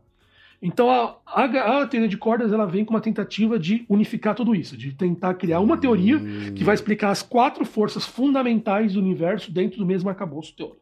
E ela veio tentar fazendo isso através de algumas, de algumas propostas bastante inovadoras para sua época. E isso tudo num nível teórico, assim, né? Teórico, teórico. Assim, a teoria de uhum. cordas, a gente está, no mínimo, alguns seis, sete séculos de ter nível tecnológico para poder testar ela. Assim. Tanto que existem até pessoas que diziam que teoria de cordas não era física porque ela não é uma teoria é, validável experimentalmente. Uhum. É, a gente pode até discutir mais se isso é o caso ou não é. Mas eu fui trabalhar nesse ambiente, era uma coisa que, como eu falei, super teórica, super complexa, super matemática, assim, é, é era uma das áreas mais duras da física de, de, conhecimento matemático. Você tinha que realmente dominar não só muita física, mas muita matemática. Uhum. E eu fui trabalhar nessa área. Nesse meio do caminho, a minha dissertação, eu acabei indo trabalhar num, numa área que é uma área adjacente à teoria de cordas, que eu fiz foi, eu estudei modelos de gravidade em D igual a 3. O que, que, é isso? É, a gente, o nosso universo tem quatro dimensões, né? São as três uhum. dimensões espaciais e o tempo. Sim. A teoria de gravidade em quatro dimensões é extremamente difícil de entender, extremamente difícil de entender. Alguém descobriu, ao longo aí do final do século XX, que se você, início do século XXI, se você é, fizesse, você, em vez de escrever a teoria da gravidade para D igual a 4, você escrevesse gravidade em D igual a 3, era uma teoria muito mais fácil de se responder. Então ela era um aspecto que permitia que a gente entendesse através dela aspectos da gravidade misturado com a quântica, que é toda essa questão que a gente está discutindo aí tem relação com a quântica, de maneira muito mais simples do que era na D igual a 4. Então ela é uma maneira da gente poder tentar, a gente chama de um toy model, né, um modelo de brinquedo. Ela hum. me permite estudar propriedades da gravidade de D igual a 4, estudando um sistema mais simples que a gente consegue resolver teoricamente de maneira analítica. Então eu fui estudar, eu fiz uma, eu fiz uma revisão dos trabalhos de, de, de gravidade em D igual a 4, em D igual a 3, e misturando com, com algumas coisas mais teóricas de, super, de, de, de, de supersimetria e algumas coisas assim, que era um tópico que estava bem em voga na época, que era se usar a gravidade de D igual a 3 para poder tentar descobrir algumas propriedades do universo nosso que a gente não conseguia avançar porque a matemática era tão complexa que ninguém conseguia fazer essa desgraça funcionar. Entendi. Então, foi isso que a gente, foi isso que eu fiz no meu mestrado. Então, eu, basicamente, o, o, nome da minha dissertação era gravidade, é, gravidade em D igual a 3. No meu trabalho, onde eu revisei algumas coisas, fiz algumas hum. contas originais, revisei alguns outros trabalhos, tentei fazer algumas coisinhas novas ali. E foi isso que eu, que eu fiz ali no meu mestrado. Porque a, o grande problema da teoria de cordas é que era um tópico tão, tão, tão avançado que era praticamente impossível que, que um, algum aluno de mestrado fizesse algo novo no mestrado. Tá. Porque você tinha que estudar tanta, tanta, tanta coisa que você ia estar tá chegando nas, nos temas atuais, de verdade, uhum. lá pela metade do doutorado, assim. Sim. Então, você... O mestrado ia acabar antes de você saber exatamente o que. Isso, era basicamente você passava o mestrado inteiro uhum. estudando. O mestrado era um mestrado de estudo. Uhum. Que é uma coisa muito, muito característica da física, da física teórica de altas energias, uhum. que não é uma coisa que acontece em outras áreas. Se for conversar, já discuti isso com o Altair, já discuti isso com o Atila, já discuti isso com o Pirula. Todos eles são caras que fizeram coisas muito antes, porque são carreiras científicas muito mais novas, né? Uhum. Então é muito mais fácil você chegar no front da ciência. A física é tão, tão, tipo, tão no, no, no, mestrado você já consegue meio que fazer um experimento e... e... É, então, na, na, na, biologia, você termina no final da graduação, você está vendo aspectos modernos da biologia, tópicos modernos de pesquisa que as pessoas estão pesquisando hoje em dia. Uhum. Na física, você termina a física, a graduação, estudando física do início do século XX. Tá. Porque a física é tão grande que, uhum. que não dá tempo de você chegar nesses Sim. tópicos uhum. antes. Então, é, você vai chegar no, no, no, atual no final do mestrado e do doutorado, dependendo da área da física, sabe? Sim. E, e, um, e um tema tão complexo e cabeçudo assim, Caio, fora outros físicos, com quem é possível dialogar a respeito disso? Matemáticos. Matemáticos? Matemáticos, con conseguirão. Alguns. A, hum. a, teoria de cordas é uma teoria tão matemática, tão matemática, que ela passou a ser estudada por matemáticos como matemática pura. Ah. Por, e daí, de novo, é outra crítica, que muita gente fala, a teoria de cordas não é física, é matemática tal. Porque hum. daí, você, daí começa a juntar. É, existe um treinamento matemático tão grande, alguns matemáticos, nem todos, nem todo mundo que, uhum. que tem o treinamento é, Porque eu aprendi com o Altair que matemática pura não é para qualquer um matemático. Não, não, e mesmo né? na matemática pura, não é qualquer um que vai conseguir estudar o que se tem Entendi. na teoria de cordas. Uhum. É, não é porque é especial, é que é, é uma área entre as milhões de áreas da matemática. Então o cara tem que ser especializado na área certa. Então não é tá qualquer matemático também que dá para você conversar mas, sobre isso. Assim. Isso, mas assim, porque essa é a questão. É uma coisa. Muita gente me perguntava, tá, qual que é a aplicação, aplicação prática de você estudar teoria de cordas? Não tem. Não tem aplicação prática. Aliás, é muita coisa na física eu imagino que não tem aplicação prática, né? É puramente é... um estudo da física pura, pela física pura, pela curiosidade humana de tentar entender o universo. Uhum. Eu, eu, vejo alguns divulgadores científicos que falam a eletricidade era uma coisa que começou como, como ciência pura e depois hoje o mundo defende, depende completamente da eletricidade. A mecânica quântica começou como uma teoria para fazer a nossa curiosidade. Uhum. E hoje em dia, sei lá, 50% do PIB mundial depende da quântica. Concordo. Só que eu acho que existem áreas que a gente já está tão, tão, tão, tão, tão à frente ali disso, que, a não ser que exista uma mudança completa do nosso estado tecnológico que permita fazer alguma coisa, não vai ser algo que nos próximos milênios a gente vai ter alguma aplicação prática disso. Então é Entendi. é puramente estudar pela curiosidade intelectual. É unicamente uhum. isso. Uhum. É, e é muito louco você pensar que, que tem muita gente fazendo isso. E a gente investe. O, o LHC tá ali, o LHC custou alguns bilhões de dólares. Sim. E ele foi construído unicamente para satisfazer a nossa curiosidade intelectual. Ele não vai. Uhum. A gente tirou muito conhecimento do LHC para construir o LHC. Muitas coisas certo. foram desenvolvidas para poder fazer a tecnologia para permitir que ele existisse. Mas a uhum. pesquisa do LHC que ele faz lá, eu tenho amigos que, que trabalham diretamente com pesquisa do LHC, que são pesquisadores associados, não vai dar resultado prático para a nossa ciência, para a nossa vida. Por muito não tempo. Não na nossa vida. Não na nossa vida, não na vida dos nossos uhum. filhos, sabe? Sei. Então é. é então é, é, é uma maneira diferente de observar o mundo, tá? Você está uhum. observando, diferente, de novo, do Altair, do Átila, que a pesquisa, porra, o Atila, depois de, do, do Covid, a gente uhum. entende exatamente porque o que ele estudava. O que Sim. eu estudava não vai ter nenhuma. Tipo, é, muita gente falava assim: ah, imagina se você está no lugar do Atila. Cara, com que eu sou especialista? Não. Não, não, é. não existe essa chance. Nunca vai acontecer Sei. de uma crise que eles precisam que eu, como divulgador científico, explique aquilo. Não, não vai acontecer. Mas você curtia. Eu Mesmo curtia. estando nesse mundo teórico, curtia, curtia abstrato, muito. você curtia. Curtia muito, e... curtia muito. Era muito Mas difícil, ao mesmo tempo, difícil. essa coisa de não ter aplicação prática, ela foi uma das variáveis para você depois abandonar a pesquisa acadêmica foi. pública? Hum. Foi. Tá. Foi. Então a gente vai chegar lá, mas antes, volta então o mestrado. Você terminou o mestrado. E aí? Você já emendou doutorado? Como é que foi? Já emendei, comecei. Eu fiquei muito pouco tempo no doutorado. Tá. Já emendei um doutorado direto. Uhum. Logo diretamente. Tá. Comecei a fazer um doutorado. E aí você tinha que idade? 22, 23. É, era por aí. Isso foi o quê? 2006, 2007? É, 22, tá 23 anos. Tá. Foi o momento em que você falou, preciso ganhar dinheiro. Foi, foi, um dos, foi um dos fatores que me fez. Tava namorando na época. E eu comecei a pensar, cara, eu eu tinha um, um amigo que era pós-doc na época, o Pedro Mercadante.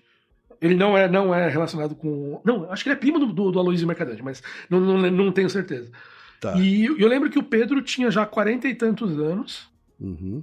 que na época era bem mais do que eu tinha. E eu lembro que ele morava numa república com a esposa. E eu falava, cara, eu não quero chegar na idade do Pedro morando numa república sem saber que eu vou fazer. O cara era bom, mas não conseguia passar em concurso e tal. Assim, a grande questão é que quando você termina a tua graduação, quando você termina seu doutorado, você, você tá numa, numa fase muito difícil. Você não sabe onde você vai parar. Uhum. Você não sabe se você vai parar numa universidade. Que lugar do mundo você vai parar? Você não uhum. sabe. É onde você vai conseguir passar o concurso. Então é bem complicado isso. Uhum. Então eu tinha essa preocupação com a grana.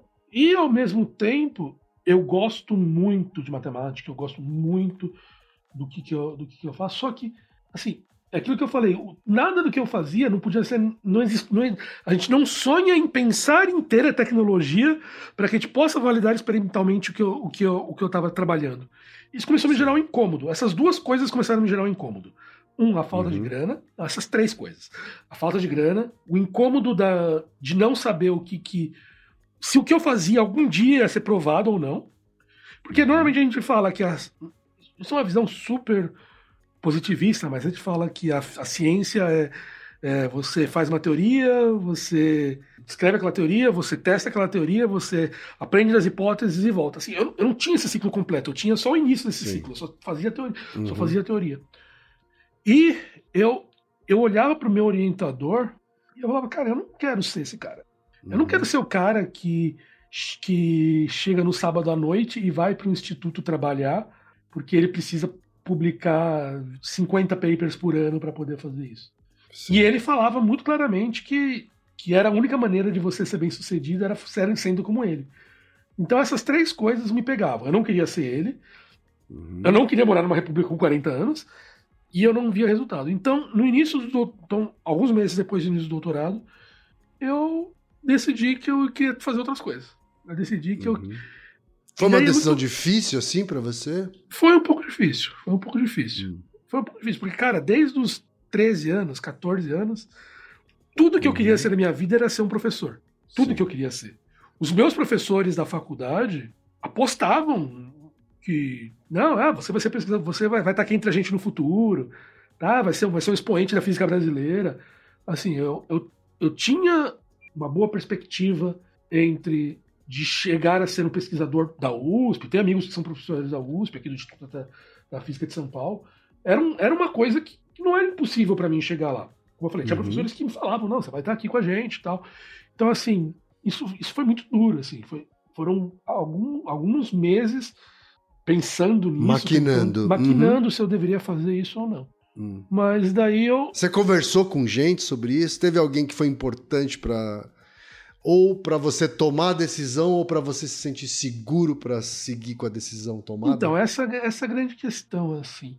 Porque na, naquela época, aqui no Brasil principalmente, era muito comum, não era muito comum, minto, que pessoas, assim, quem desistia da física e ia para o mercado, tinha muita gente uhum. que fazia isso, muita gente. Tá. Mas era o pessoal que não estava curtindo o curso e continuava para se formar porque já, puta, já investi três anos da minha vida aqui e vou Entendi. fazer. Assim, não era comum você ter pessoas que gostassem de fazer aquilo e que e querem fazer algo similar com aquilo, mas no mercado. Não era comum. Uhum. Eu, com certeza, não fui o primeiro, mas com certeza comecei uma trend de pessoas fazendo isso, pelo menos na USP de São Paulo. Então, é, houve uma mudança do pensamento depois que eu fui assim, porque era muito comum pessoas que fizessem. Assim, quem desistia da física para poder fazer isso era visto como o fracassado, o cara que, que desistiu, o cara que abandonou, uhum. tudo isso. Uhum. E quando eu abandonei, muita gente tomou um susto, assim, porra, como assim? É, Logo você. Uma coisa que eu, que eu posso dizer assim, não, não, é, não é que eu me achar nada, mas assim, ninguém podia me chamar de fracassado. Entendeu? Era, uhum. Eu não estava existindo porque eu não sabia o que era, o que é, o que eu queria fazer. Mas eu me sentia mais feliz com aquilo. Uhum. E aí, mas dessa questão. Mas você já sabia o que ia fazer, assim? Ou não sabia. Primeiro não foi sabia. a decisão de abandonar a vida acadêmica para depois ver o que, que não, o mercado... Não, não, não sabia. Eu tinha uma noção. Nessa época, era muito comum. Assim, o que eu sabia? Eu queria continuar fazendo algo que envolvesse computação, matemática complexa, matemática pesada e modelagem. E algum tipo de coisa assim. Era isso que eu queria fazer. Eu queria uhum. alguma coisa que fizesse isso. E aí eu voltei e comecei a pensar na minha época lá na França. A França é um país que era mais comum, como os Estados Unidos, já no início dos anos 2000, que físicos abandonassem a academia para poder fazer isso. Certo. Daí eu fui. Daí eu lembrei que era muito comum que físicos fizessem na França fossem para o mercado financeiro. Eu não, eu não, sabia porra nenhuma de mercado financeiro. Então eu fui começar uhum. a estudar o que físicos fazem no mercado financeiro. Daí eu descobri que existia uma coisa chamada que, que existe uma coisa que é chamada fundos quantitativos. O que são fundos quantitativos? Como é que é um fundo de investimento? fundo de investimento é uma empresa que é super regulada, tem um monte de regulação, onde pessoas dão dinheiro para essa empresa, essa, dinheiro, essa empresa tem gestores que vão comprar e vender ativos do mercado financeiro, que pode ser um fundo só de ações, ou pode ser um fundo multimercado, que vai comprar ações, opções, futuros, derivativos, tudo que for assim, é, pela decisão do gestor. Nos anos 80, nos Estados Unidos, começou a surgir um tipo. Pessoas começaram a falar: o, mercado, o mercado de investimentos é uma coisa matematizável. Então eles começaram a surgir fundos quantitativos, onde a tomada de decisão não era de uma pessoa que ia uhum. olhar, coçar a barriga e pensar: ah, isso aqui vai subir hoje, mas era alguém que falava: tá, é, esse modelo está me dizendo que vai subir e vai, e vai fazer, e as pessoas compravam. Mais para frente surgiram até nos anos 90 os fundos quantitativos automatizados, aonde não tem nem a pessoa tomando, olhando o modelo. O modelo vai tomar a decisão, ele vai ativar um robozinho que vai lá e vai fazer a compra daquele ativo de maneira automatizada e vai vender de maneira automatizada. E você só e você tem uma equipe de pessoas que ficam criando esses robozinhos, criando esses modelos e monitorando eles durante o dia. Daí eu comecei a ver que essa é uma área que existia oportunidade de você fazer alguma coisa é, que envolvesse matemática avançada, uhum. tudo ali. Isso existe no Brasil. Daí eu comecei a pesquisar. Existiam três fundos quantitativos no Brasil na época. Uhum. Daí eu falei assim: tá, vamos tentar. Mandei e-mail para os três. Dois ignoraram completamente a minha mensagem. Até hoje não recebi mensagem, nem negando. Uhum. E um deles eu recebi uma mensagem do, do, do, gestor do fundo falando: Ah, gostei do seu perfil, vamos conversar. Daí eu fui lá, conversei com os caras. Esse cara é o Arnaud. Arnaud Sidou, é um, é um francês que hoje está na iFood, ex-acadêmico também, muito mais maluco do que eu, porque ele abandonou o doutorado antes de, de, depositar a tese e ele falou: não quero fazer essa bosta, e não nunca depositou a tese e nunca completou o doutorado por causa disso. é. Entendi. Ele já estava ali na linha de chegada. Não, ele estava. É, não, ele, tava, ele, ele, estava quase com a tese pronta. Uhum. O, o deve ter. O deve ser um pouco mais velho que você, quem? Então, assim, já é um cara um pouco mais velho. E daí ele me chamou para conversar. E até hoje eu não sei por que ele gostou de mim. E assim, porque não foi por conhecimento que ele me chamou, porque eu não conhecia o suficiente para poder para poder fazer isso. Acho que ele viu algum potencial e falou: vem aí, chega aí, vem trabalhar com nós. Daí eu comecei a trabalhar desenvolvendo modelos e comecei a aprender muito na prática mesmo dele, do, do Moacir, que, que era o outro gestor, e fui, e fui do Shilov e fui aprendendo desses caras como é que se fazia essas coisas e fui aprendendo modelagem, fui aprendendo na raça ali. Uhum. E daí eu comecei a aprender o que eles faziam, que era modelagem bastante clássica de mercado financeiro, e comecei a trazer alguns truques da física que a gente sabia, que a física vinha, lia papers de físicos que estavam fazendo modificações, trazia algumas dessas modificações para o nosso, nossa, nosso resultado. Mas aqui a, a questão é, a gente não estava pesquisando para publicar um paper. A gente estava publicando para criar um modelo que ia fazer o fundo ganhar mais grana. Que, por um lado, é, uhum. é completamente oposto. Se antes eu estava trabalhando puramente pela, pela, pela questão intelectual, aqui eu fui uhum. pro objetivo pro lado contrário. Eu fui pro, pro, pro tudo pro objetivo de. o mais pragmático de todos. O mais né? pragmático possível. Meu pai ficou muito feliz nessa passagem. É... Aê, filhão, finalmente vai fazer dinheiro. É, ele, falou, ele falou coisas mais ou menos assim. É. Quando eu ganhei o primeiro bônus, logo depois, e aí, quando eu entrar outra graninha dessa aí? Falei, ó, oh, caramba. É, daí, daí foi isso. Mas, mas, por outro lado, é muito louco você pensar que eu também tive uma outra mudança muito grande, que eu saí de uma área onde o ciclo, teoria, experimentação, teoria, era medido em séculos, se não milênios, que a gente uhum. não sabe ainda. Eu passei um para uhum. onde que esse ciclo de teoria, experimentação, teoria era medido em dias, não horas. Porque tudo que eu fazia virava um modelo, esse modelo ia ser testado no mercado, que ia validar se eu estava muito louco ou não, e a gente ia uhum. voltar e continuar e, e, aprender com os erros na questão de, de, de um intervalo muito curto. Então, Sim. eu passei da. Eu tive essa mudança do puramente intelectual, curiosidade intelectual para o puramente pragmático, mas também de completamente distante para um, um ciclo de experimentação, teorização muito curto. Uhum. E daí eu passei alguns anos lá fazendo isso. Mas no final das contas, o que, que eu estava fazendo? Eu estava eu tava utilizando muito uma área da física, que é chamada econofísica, que é a área da física que tenta usar conceitos de física para entender o mercado financeiro, entender a economia, tudo isso. É, econophysics, para inglês, para quem quiser procurar. Uhum. Mas eu também comecei. Que deve ser um conceito relativamente recente, assim. É, é final do uhum. século. Final do século XX. Uhum. Foi por ali que começou a se falar de econophysics. Junto com uma outra área que é a sociophysics, que é a utilização de físicas para entender fenômenos sociais. Uma área que certo. deixa historiadores malucos, que eles falam que é tecnocracia pura. É... Mas eu tenho, tenho um grande amigo meu, o Timpa, que é professor lá da UFABC e o doutorado dele foi em sociophysics. Uhum. Mas além da, da econofísica, eu comecei a aprender e comecei a utilizar uma outra área, que era uma área das ciências da computação, que estava meio ali, estava vivendo, mas ninguém, ninguém dava muita bola para essa área, que era uma área chamada Machine Learning. Certo. Que as pessoas usavam lá 30 anos, estava lá, estava vivendo, estava de boa.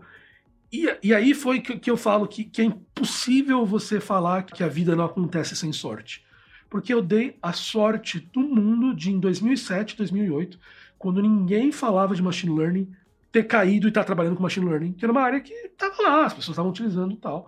O, pessoal, uhum. o Serjão usava lá na pesquisa dele, lá, em, lá na, na, Unicamp e tal, mas estava tava vivendo. Então eu fiquei alguns anos no mercado financeiro. Trabalhar no mercado financeiro é duro do ponto de vista de saúde. Do ponto de vista uhum. de saúde é muito, muito, muito duro. Puxado, você diz. Puxado, assim. você hum. tem dores. É, eu ganhei peso, comecei, comecei de burnout, porque é aquilo que eu falei, é o pragmático do, é o pragmático do pragmático. Então, o uhum. dia que o, que o, mercado caiu, eu, eu, eu, eu, vi o fundo perdendo lá 100 mil reais. Graças a Deus nunca passei por isso, mas um dos sócios majoritários do fundo, na algumas empresas anteriores que ele estava, ele falou que teve um dia que ele viu o fundo perder 200 milhões de reais. Imagina, você vê 200 milhões de reais sumirem na tua frente, assim, em um dia. Uhum. Então, assim, é, é muito duro. E isso começou a me afetar, e começou a me dar mais ansiedade, como eu falei, a ansiedade teve sempre ali. Nesse uhum. meio tempo, eu tinha perdido meu pai, que fez a minha depressão piorar, que fez a minha ansiedade piorar, que foi super do nada. O câncer veio super do nada, derrubou ele em seis meses. Foi da gente descobrir a ele ter falecido. Assim. Foi, foi muito rápido, fez duas cirurgias nesse tempo. Assim, muitas coisas alteraram e eu comecei a me sentir mal nessa situação. Mas em 2012 aconteceu um fato muito interessante. No início de 2012 ninguém falava disso. Na metade de 2012 uhum. era a capa de toda a revista, era a capa do New Yorker, capa do New York Times, capa de tudo que é revista, que empresas do Vale do Silício estavam contratando pessoas da academia para poder desenvolver modelos para essas empresas, para fazer busca, para poder fazer coisas assim. Numa área nova que as pessoas estavam chamando de Data Science. Esse é o famoso chamado ano do Data Science. Porque foi literalmente do início do ano ninguém falava nada, para metade do ano era o, era o assunto mais falado, era a profissão do século XXI, era a profissão mais buscada. E o que é Data Science, se não, no fundo, a aplicação no mundo de internet de machine learning? Então, uhum. do nada, por uma pura de uma sorte, eu estava no centro da onda para poder cavalgar nessa nova área. E você, e você enxerga desse jeito mesmo, foi a sorte. Foi sorte, completa sorte, completa sorte. Se não tivesse acontecido o, o trem do Data Science, isso, isso teria continuado uma área perdida lá na, na ciência da computação, que, uhum. que era uma área estável, mas não é, não é nada igual hoje em dia, que chat GPT, tudo isso veio tudo isso aí. E aí você acabou indo para onde? Pra então, daí, daí nessa época, primeiro eu fui para Apontador Maplink. Ah, tá. Aqui. Aqui no Brasil, uhum. que foi uma uhum. loucura, que eu fui convidado para ser diretor de dados. Eu nunca tinha sido diretor, nunca tinha sido um gestor da minha vida. Uhum. Mas eles queriam criar uma área de dados, porque eles estavam ouvindo falar, eles precisavam entrar nessa coisa. Daí eu criei. Eu não sei até hoje qual que é o número nesse ranking.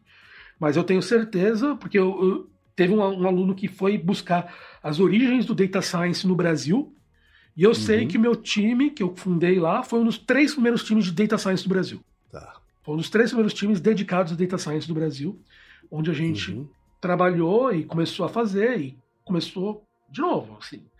Cara, eu nunca tinha sido gestor, de repente eu era diretor de uma empresa que era um, uma das top 10 maiores websites do Brasil na época.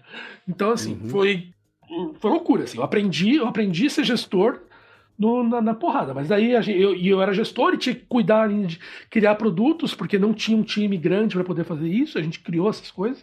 A gente foi lá e fez. Trabalhei alguns anos, fizemos alguns produtos bem interessantes. É, e tudo utilizando essas técnicas de machine learning.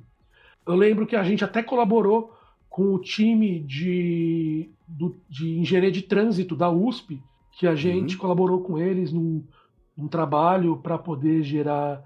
Que, que virou paper, que até hoje eu tenho raiva, que a professora me mandou uma mensagem perguntando se eu queria assinar o paper com ela. Eu fui ver a porra uhum. da mensagem cinco anos depois, assim. Um dia eu tava olhando a mensagem, eu achei a mensagem, tipo, cinco anos depois. Eu, Pô, dá pra voltar aí cinco anos e adicionar meu nome aí no paper? Você ficou de fora dos créditos, Fiquei é de fora dos, dos créditos. Forneci os dados, ah. discuti, fiz discussões e fiquei fora de crédito porque eu não respondia merda da mensagem. Mas aí, ah. então foi isso, assim. A gente começou então a desenvolver processos que era muito de fazer pesquisa mesmo, ler paper, ler o que está acontecendo, entender o que está fazendo, fazer uma proposta e tentar criar algum produto que utilizasse isso. Mas em vez de novo publicar isso, era para poder gerar um trabalho interno que ia gerar algo para, para a empresa. Então a gente uhum. desenvolveu e alguns produtos que eu desenvolvi viraram produtos que são que, que, que as pessoas ouviram falar ali. É, uhum. Até, por exemplo, o, a MapLink tinha um sistema de, de trânsito, que informava uhum. o trânsito, que é o índice de trânsito MapLink, para quem é mais velho vai lembrar disso. Foi, foi eu e meu time que desenvolvemos, assim, sabe? É, e a gente utilizou técnicas ali de machine learning para poder fazer isso. A gente utilizava algumas técnicas de, de predição de velocidade para poder fazer estudos que a gente, a gente vendia estudos para CET, porque a gente conseguia, como a gente utilizava uma técnica diferente da CET, a gente conseguia descobrir técnicas de. A gente conseguia descobrir características de trânsito em lugares que a CT não tinha acesso. Então a gente vendeu estudos para eles, tudo utilizando técnicas de machine learning, tudo isso. E aí eh, eu fiquei lá alguns anos, fiz tudo isso. Daí em 2000 e final de 2014 eu fui para Holanda, fui trabalhar na pra Booking, Holanda. Fui é, trabalhar na Booking.com, sempre na área de data science. Né? Na Booking eu fiz. Porque a sede, a sede, a é sede é lá. Eles, são, é eles, eles são uma empresa de origem holandesa, uma né? Origem uhum. Eu descobri isso quando eles me chamaram para entrevista, porque eu usava Booking e eu descobri que como, era holandês. Como usuário. É. Uhum. Não, eu descobri quando eles me chamaram para entrevista. Ah, quer, você quer entrevistar? A gente fica na Holanda. Caralho, eu achei que vocês fossem americanos. é, é, porque né, tudo leva a crer que é isso. Assim. Então você é o culpado da gente ficar recebendo mensagens do Booking dizendo que, que Tá acabando. Não, não sou eu, não sou eu, mas eu conheço a pessoa que fez isso. Não sou eu, mas eu conheço a pessoa que fez isso. Não, não, não sou eu. Tá. Não sou eu. Não sou eu. Mas. Então, uma pessoa que trabalhou no time que fazia isso, que talvez você conheça, é o Guilherme uhum. Camilo, que trabalhava lá com o Jovem Nerd e o Azagal. Ah, tá. O Gui Camilo trabalhou nesse time que fazia isso aí. É, uhum. Então, mas, mas, mas conheço as pessoas que fizeram tudo. Daí eu fui para lá. Daí eu trabalhei Primeiro eu trabalhei no motor de busca. Então, como uhum. é que. Uhum. Porque imagina, você tem um problema de busca muito interessante. Você quer encontrar um hotel numa cidade que você vai, nos dados que você quer, com a capacidade que você quer. Então, um problema de busca que a gente. E a gente está falando ali de alguns milhões de hotéis. Você precisa saber quando o hotel tem disponibilidade, quando não tem, para você poder mostrar Sim. só os hotéis que têm disponibilidade. Então, um problema de busca muito interessante para poder se resolver ali. A gente usou algumas técnicas bem modernas para poder fazer isso. Depois eu fui trabalhar na área de recomendação. Então, de novo, a mesma coisa. Como é que eu sei que esse hotel é o hotel bom para o Ken? Como é que eu sei uhum. que esse é o uhum. hotel que o Ken está buscando, dadas as características que eu descubro do Ken, da persona que é o Ken? Como é que eu posso uhum. fazer isso? Então é um problema.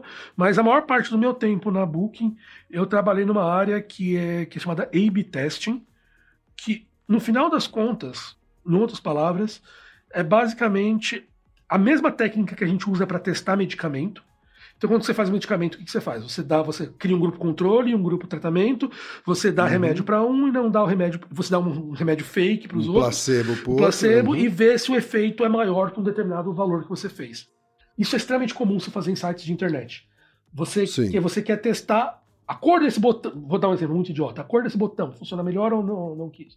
Então você uhum. mostra a cor nova para metade dos usuários, a cor antiga para metade dos usuários e vê se aquilo dá um efeito na métrica que você faz. Então eu fui uhum. liderar um dos times de experimentação da Booking, que é, que é uma das empresas que mais fazia experimentos no mundo. Eu, eu, acho uma área fascinante isso daí. É, a gente trabalhou, então, trabalhou com isso, publiquei ali. É até engraçado, porque mesmo trabalhando numa empresa, publiquei papers na área. Legal. É, sobre a área de A-B testing.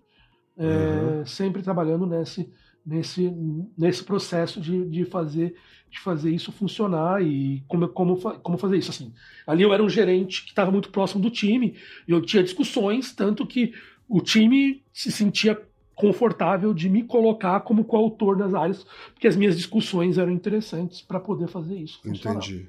E ir para Holanda para você, você tinha algum trauma ainda de Paris? Não, assim, então é muito engraçado. Alguns amigos meus é. até falavam assim: "Cara, o Caio quer sair do país de novo, tipo, ele que odiou tanto morar mas, cara, era outra situação. Eu não era mais aquele moleque de, 22, de 21 anos, de 20, sabe, 20 anos uhum. quando eu fui para a França. Na época eu era casado, eu fui trabalhando, então assim, é uma outra característica muito diferente, assim. Eu tinha amadurecido, sim, sim. então até a minha uhum. dependência da minha família tinha diminuído, já tinha perdido meu certo. pai, é... foram sim, diversos outros fatores. Foi, foi, muito mais tranquilo, assim. Você curtiu morar lá? Então, Você ficou quanto tempo lá? Eu fiquei lá? cinco anos na Holanda. Pô, é bastante. fiquei cinco anos na Holanda. Eu gostava... Tem que ter gostado para ficar tudo isso. É, assim, foi bom, mas não foi perfeito. Uhum. Assim, eu, a Holanda é um país que a, o jeito deles de pensar, o jeito não é muito parecido com o meu. Assim. Uhum. Eu gosto muito eu, de. Eu só conheci Amsterdã, é, conheci Não, então é, mas é que assim, você provavelmente conheceu Amsterdã e você conheceu provavelmente Red Light District, o fervo ali do, do centrão. Também, é. Centrão uhum, a parte turística. É, então o holandês não vai naquela região. Assim, não vai naquela região. Uhum. Então, assim, Sim. quando você vai para a Holanda, para os holandeses, é um país onde Cara, as pessoas jantam 5 e meia da tarde. Tá. 5 e meia da tarde eu tô tomando café. Se bobear, eu tô almoçando 5 e meia da tarde, sabe? Uhum. uhum. Tudo fecha muito cedo. Pra, pra alguém que é boêmio, assim, no, no É, você tem, que, tem que ir pro fervo. No seu ciclo de sono. Você é. tem que ir pro fervo ali. Eu não sou boêmio, mas eu, por exemplo, uma coisa que eu adoro fazer é ir no cinema Aí você sai do cinema uhum. umas 10 e meia e para num restaurante e vai jantar. Aqui em São Paulo, então, isso é super comum. Você é assim. boêmio, boêmio no sentido de um cara noturno. Você é um cara mais noturno do que sim, diurno? Sim, sim, sim, sim, sim. É? Sim, tá. Sim, não, eu sempre brinco que fala. E aí, que pra alguém assim. É, eu sempre brinco com o meu time que fala, gente, antes das 10 é download da alma, assim, não se, se você tiver que falar comigo, eu falo com você, mas eu não vou estar engraçado, eu não vou estar fazendo piada, uhum. eu vou estar com uma cara de bunda Sim. dos infernos, porque eu, a alma tá, tá, uhum. tá, baixando ainda. Tá fazendo download tá. da alma ainda. E Ei. aí, para alguém assim, tá numa cidade que às seis da tarde tá tudo já encerrado. É, é difícil, assim, é difícil. Hum. Então, é... eu gostei de morar no Holanda, foi, foi muito bom. É outro estilo de vida. Então, não tinha carro, só tinha bike andava uhum. de transporte público para todo lugar, ia viajar pelo dentro do país, viajava de trem. É... Eu me lembro quando eu fui para Amsterdã, eu tava de bike, só que eu era turista, então eu não tinha a agilidade que o morador de Amsterdã tinha, né? Eu tomava buzinada de tudo que era bikeiro, assim. Não, isso. A galera anda de bike e anda rápido. Não, eles andam rápido e andam bem, assim. Não, e o pessoal anda sempre. Uhum. E até umas coisas, quando eu entrei, eu nunca cheguei a fazer isso, mas quando eu, quando eu mudei para lá, eu lembro que eu via é, direto é, garoto, caras, garotas andando, sei lá, com o celular na mão, com o guarda-chuva na outra, andando de bike lá, tipo, é, sem, sem mão. Sem, sem capacete. É, e sem capacete, é, às isso, vezes. Isso, é, é, existem. É, até um dos motivos do sucesso do ciclismo na França, é o, da, da, Holanda, é o fato de eles não usarem capacete, né? Porque existem pesquisas que mostram que obrigar o uso de capacete faz com que pessoas usem menos a bicicleta. E o maior fator de segurança de bicicleta é a quantidade de ciclistas, ciclistas usando. Então, hum. o ganho de segurança que você tem de acidentes por pessoas usando capacete não compensa os acidentes extras causados pelos motoristas de carro. Então, olha só. Então é uma coisa... Quer dizer, o segredo é ter incentivar que haja mais Ciclistas. gente usando de bici... andando de bicicleta, isso. que aí a necessidade de equipamento de segurança diminui. Isso, isso. Então, então, então assim, é um estilo de vida muito É, porque de fato os carros lá, eles tratam bicicleta como prioridade assim, né? Tá passando tá passando a, a rainha da Inglaterra, né? Que os caras param e mesmo. quando eu tava lá, começou a ter a, a mania de fazer que eles chamavam que eram, eram as ruas de bike, né? Fitz, Fitzstrats. Uhum. Porque lá a ciclovia é pintada de vermelho, como em São Paulo. Sim, então a rua sim. inteira era pintada de vermelho. Então a rua inteira era uma ciclovia. Ah, o carro pode tá. passar, mas ele tem que entender que lá ele é convidado, ele não é o dono da rua, ele é Entendi. convidado. Então a preferência Entendi. em toda a rua, de qualquer lugar, se você quiser andar no meio da rua, você pode andar e ninguém vai, ninguém pode te, te xingar lá. Então, entendi. Então foi- Quer dizer, lá eles levaram essa experiência realmente ao extremo. levaram, assim, né? levaram, levaram. Então foi. Então eu fiquei lá, assim, como eu falei, fiz muitos amigos, muitos amigos aham. queridos que, que são próximos até hoje. Estava até falando com um deles hoje, de passagem. Formei um grupo de amigos muito, muito interessante. É, Uhum. Mas, como eu falei assim, eu, eu tinha esse fato que eu não me sentia extremamente em casa. Ó. E aí, no, como eu falei, mas como assim? Para minha carreira foi muito bom. O Booking é um site gigante, conhecido mundialmente, Uhum. tudo isso. Daí, E todas essas coisas, eu imagino, da engenharia de produto acontece lá. É isso, não, sim, sim, sim, sim, sim. Todo desenvolvimento Né? é feito na Holanda. Não- Todo desenvolvimento é feito na Holanda. é. No Brasil, tudo é só, é só vendas, Vendas, né, coisas basicamente. assim, É. Todo desenvolvimento é feito na Holanda. Uhum. E aí eu recebi um. Como é na, ma- com Como- quase todas as big techs também, É, né? É Feito normalmente- no normalmente- país de origem. É, uhum. é, é, o, o Google tem testado uns, uns approaches diferentes e tal, mas, Verdade. mas tem Uhum. feito isso. Mas é, daí, eu, daí eu recebi uma proposta da, da Amazon, eles queriam me levar Uhum. para os Estados Unidos. E é muito louco você pensar que, porque lá em 2007 eu resolvi entrar numa loucura de trabalhar com machine learning por causa do mercado financeiro, isso acabou, muitos anos depois, me levando para a Amazon. Daí eu fui para a Amazon. é, lá na Amazon eu trabalhei num produto super inovador, é, mas que não rendeu paper na, na- na minha área, mas poderia ter rendido, mas Uhum. não rendeu. Eu trabalhei no Alexa, então eu liderei Uhum. o time do Alexa para todas as Américas e Japão. E, Tá. e daí a gente lancei Alexa no Brasil, lancei Alexa no México, lancei Alexa no Canadá, tudo isso. E então, e era um produto super inovador e super Uhum. e, e a Amazon é uma coisa muito louca, que a Amazon é uma empresa tão grande, tão grande, tão grande, tão grande, que ela tem a sua ela tem sua própria conferência interna de ciência. Então ela é, tão, ela ela é tão grande que assim muitas coisas a gente não pode divulgar para fora, mas existe uma conferência Sim. interna que é um processo igual uma conferência. Você escreve o seu paper, Tá. você manda para um revisor, o revisor aprova, você for lá você fala, tal. É uma conferência igual uma Uhum. conferência científica que é só para pessoas que trabalham na Amazon. De Tão grande que é, que é Sensacional. Tão grande que é essa Uhum. desgraça. A gente publicou alguns Sim. papers lá na, na- no Amazon Science, tudo isso. E, e daí E esses papers não são públicos. não são públicos. não são públicos. Uhum. É só interno. É muito Tá. louco isso. E lá você ficou quanto tempo? Fiquei dois anos e meio lá. Em que cidade? Em que cidade? Eu comecei em Boston, depois eu fui para Seattle. Tá. Fiquei. Seattle já no meio da pandemia, já foi no meio da pandemia. Ah, é? É, Seattle Você já tava lá. Seattle eu mudei assim. Tipo, na prim... eu, eu- A pandemia nos Estados Unidos pegou forte. Assim. Acho que eu me lembro de você tá postando stories de mudança, Isso, assim. Isso. No, Porque né, foi- no porque- início da É, pandemia. porque foi assim, eu tinha fechado que eu ia pra Seattle, tipo, em fevereiro. Em março explodiu, a- metade de março explodiu a pandemia e meu voo já estava comprado, eu já tinha pedido a entrega do apartamento e o meu voo estava Aham. comprado para início de abril. E eu lembro que eu tava numa tensão fodida na época, porque eu falava, cara, se os caras Aham. cancelarem os voos, eu já pedi a entrega do apartamento, Eu tô sem casa, tô... sem voo, tô sem. então eu tava, eu tava, eu tava numa tensão assim, eu falei, eu não vou sei, não sei o que eu Sim. vou fazer, porque eu não, não tenho, já minha casa já foi, já, foi, já entreguei. É, Aham, eu não vou ter onde aham. morar. Se eu, não, se eu não puder voar, eu, não, eu, eu vou morar na rua. eu e minha gata vamos morar na rua aqui. É, minha gatinha. E aí, daí eu, daí eu fiquei lá em. Daí, então, daí eu fui pra Seattle, passei a, pandemia em, Seattle, tudo. Você, foi direto da Holanda para os Estados Unidos Direto aí. lá pros Estados Unidos. Direto lá pros Estados Unidos. Tá. Isso. Aham. Daí eu fiquei. Como eu falei, nesse meio tempo eu me divorciei e tudo isso. Então nesse tempo eu tava sozinho já. E aí eu fui pro, pro, pra Seattle. Mas daí continuei trabalhando lá, lançou alguns produtos bem interessantes. é, que infelizmente eu não posso falar sobre eles, mas, Aham. mas na área de busca, na, na área de, de advertising. É, mas daí aconteceram algumas coisas na minha família que eu não, não acho. Coisas pessoais que Uhum. me fizeram Tá ter que estar de volta no Brasil.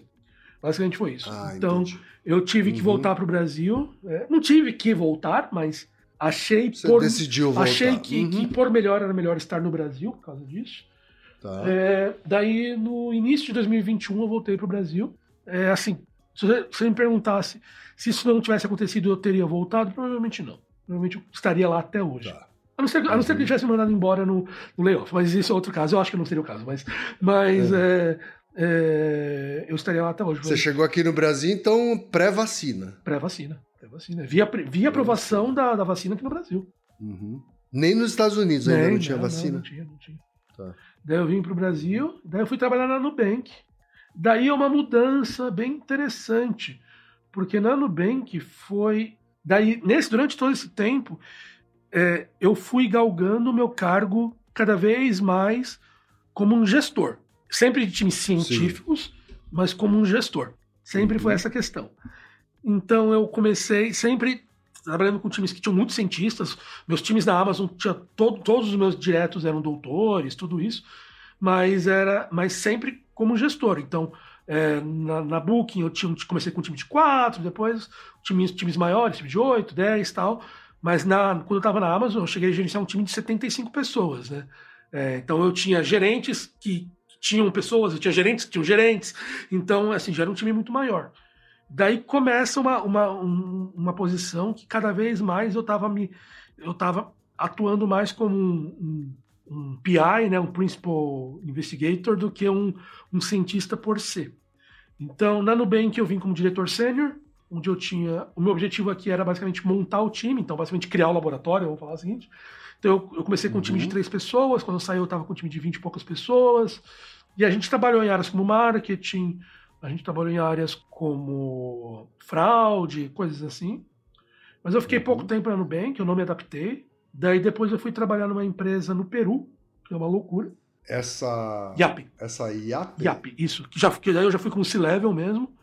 Então, eu uhum. realmente já tinha um time já de 40 pessoas, e eu tinha já um monte de objetivos estratégicos, então era realmente muito distante já do, do da pesquisa que está indo. Então, de novo, como um PI. Uhum. Na empresa atual também, onde eu estou trabalhando, onde eu também sou, sou, sou C-Level, que é muito louco, que no meu, na minha empresa atual eu tenho um time que a gente acabou de publicar cinco papers, então, o meu time, eu que fundei, eu que financiei o, a pesquisa, tudo isso, mas eu não toquei, mas eu não toco mais na pesquisa, assim, é muito louco isso, porque o meu papel mas, agora. É mas, mas você, de certa forma, está um pouco mais próximo de novo. Eu tô um pouco mais. Da geração desse tipo de conhecimento. Não, não, tô próximo, assim, discuto tudo, uhum. mas a grande questão é que eu não tenho tempo atualmente de, por exemplo, claro. sentar e fazer um de fazer um paper, de trabalhar com essas pessoas. Então, o meu uhum, trabalho é muito mais sim. gerencial. O time agora está com 43 pessoas, então eu tenho muitas, tá.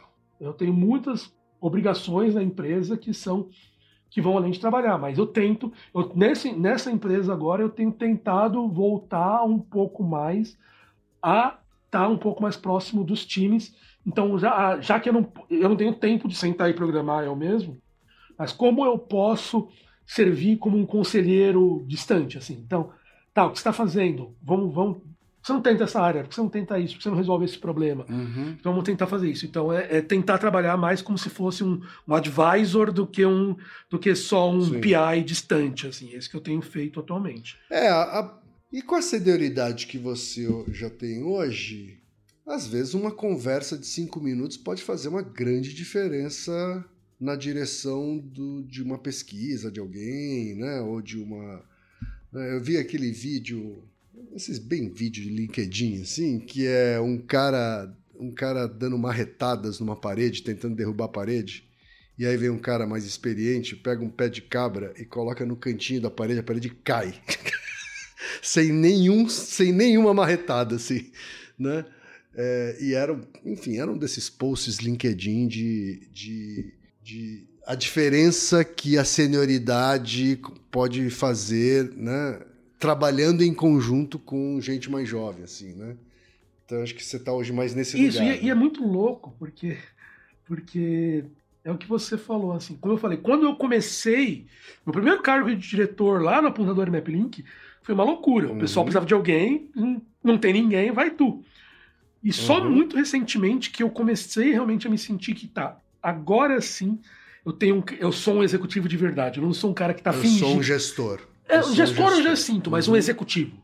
Um cara que, toma, tá. que toma decisões executivas. Você sabe bem, assim, que é diferente de ser um gestor de ser um executivo. Uhum.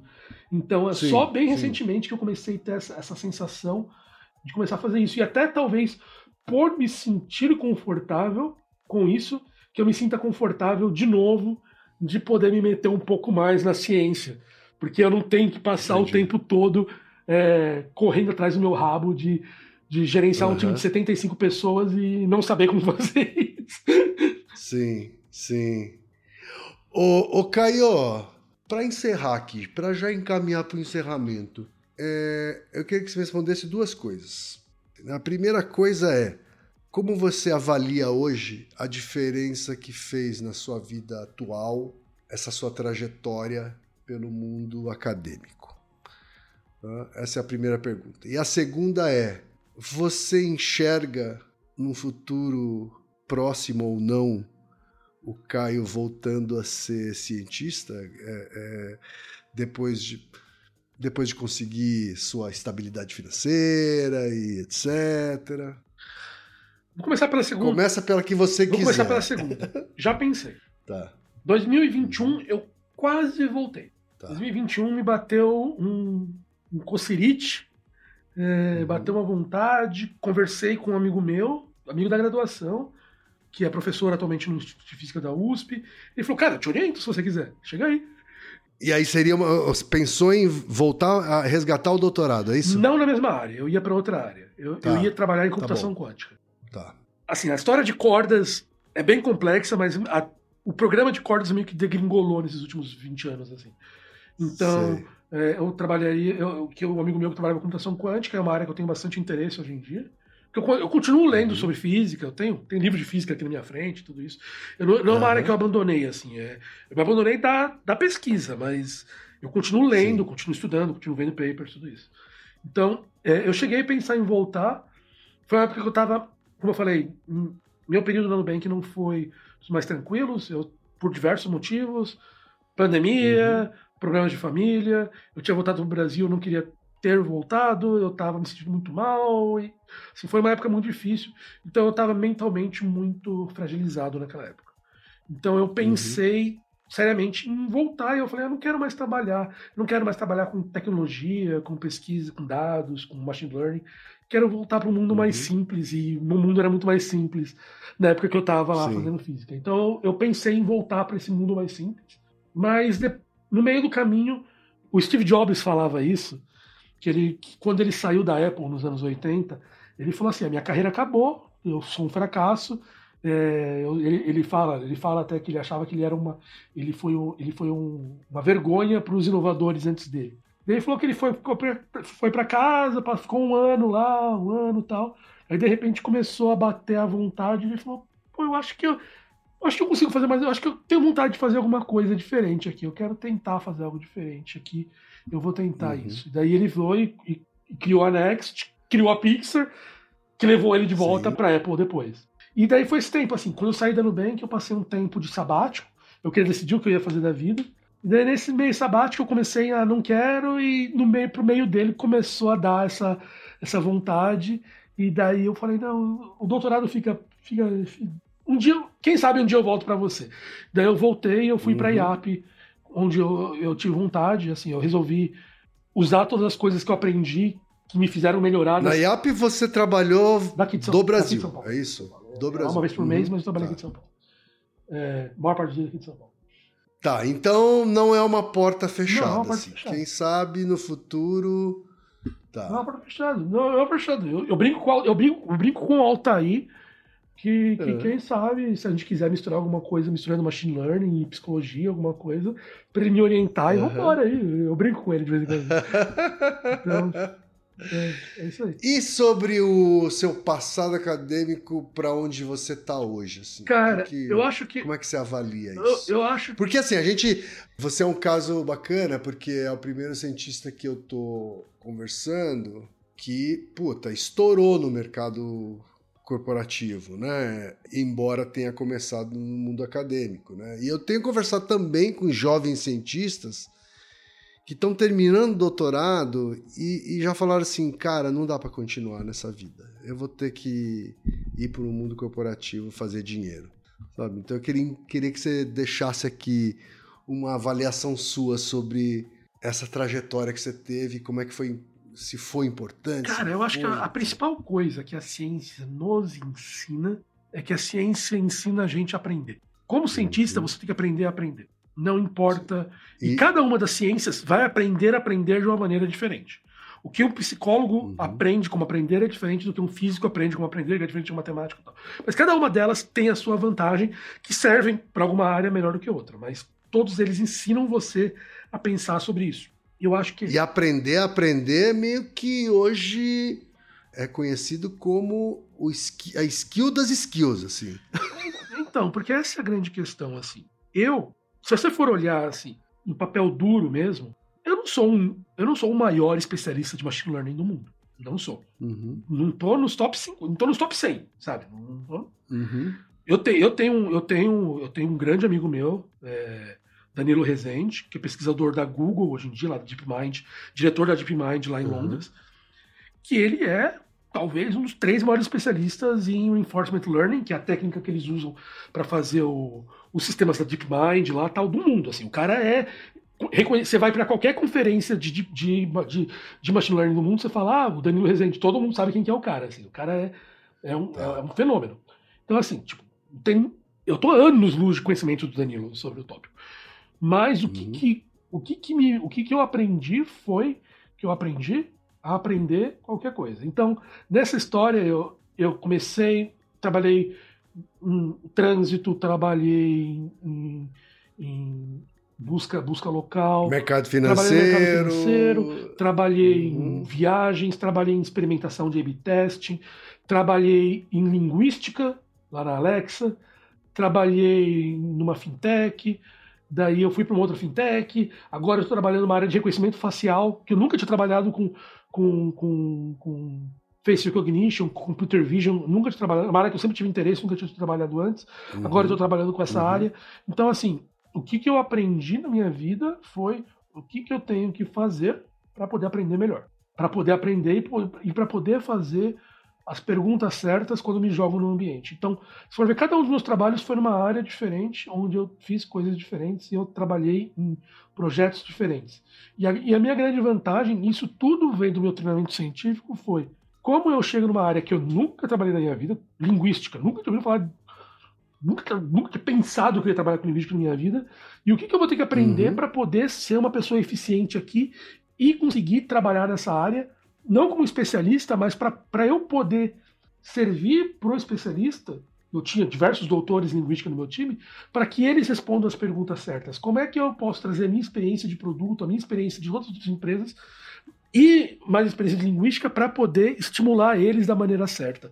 E essa é uma coisa que muitas vezes que, que, a gente aprende na ciência. E muitos orientadores sabem isso. Muitas vezes o orientador não sabe a resposta, mas ele conhece o suficiente uhum. para poder fazer a pergunta certa na hora certa. Então, e, e, essa eu acho que é a grande vantagem que qualquer cientista tem ao ir para o mercado e se ele quiser trabalhar numa área que seja mais criativa, não criativa, não só do, do sentido de criativa, tipo de, de, marketing, advertising, mas uma área que existe uhum. a criatividade você pode fazer. E programação, desenvolvimento de claro. produto, tudo isso é criativo, tudo isso é criatividade, tudo isso é criatividade. Uhum, então, como é que uhum. você faz para poder trabalhar isso?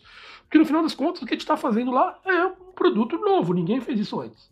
Então, a, uhum. diferença é que você não vai publicar isso. A não ser que você trabalhe na Amazon, lá na, no, no, na, lá na conferência interna. Na conferência interna mas, deles. Mas você vai, você vai fazer isso você vai criar, você vai criar ideias novas, você vai criar hipóteses, você vai testar essas hipóteses, você vai ver quais das hipóteses funcionam, você vai iterar em cima delas e, e vamos embora. Uhum. E daí você vai fazer isso utilizando o que a física me ensinou de modelagem e tal, eu vou fazer isso, o que, que a, a biologia ensinou uma outra pessoa, cada um vai ter o seu truque. Mas todas elas oferecem esse caminho para você aprender a pensar de uma maneira especial. Eu acho que é isso que é a coisa importante. Sensacional, Caio. Eu não poderia terminar de jeito melhor. Deixa aqui seus contatos, Caio. As pessoas te acham aonde nas redes sociais? Acham aonde nas redes sociais? No Twitter, arroba Caio C. Gomes. No Instagram, Mr. MR, underline Caio Gomes. No YouTube, O Fisiculturista. Você dá trabalho para as pessoas. Você colocou um, Ah, eu fui- eu- eu- um username Um, diferente é, em cada rede. Mas daí, daí, daí vocês me acham de vez em quando lá no Jovem Nerd, vocês me acham em alguns outros lugares aí é, fazendo essas coisas. Lá no Verdade. Jovem Nerd, tô uma vez por mês, uma vez a cada dois meses estou lá.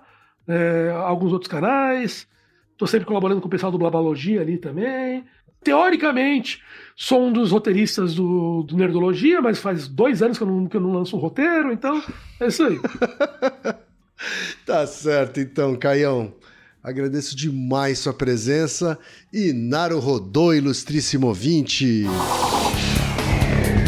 E você já sabe, aqui no Naro Rodô, quem faz a pauta é você. Você tem alguma pergunta pra gente ou quer comentar algum episódio? Escreva para nós. podcast@naruhodô.com.br. Repetindo? podcast@naruhodô.com.br. E lembre-se, mande nome completo, idade, profissão e a cidade de onde você está falando. É isso aí. Naruhodô podcast é, é apresentado por b9.com.br.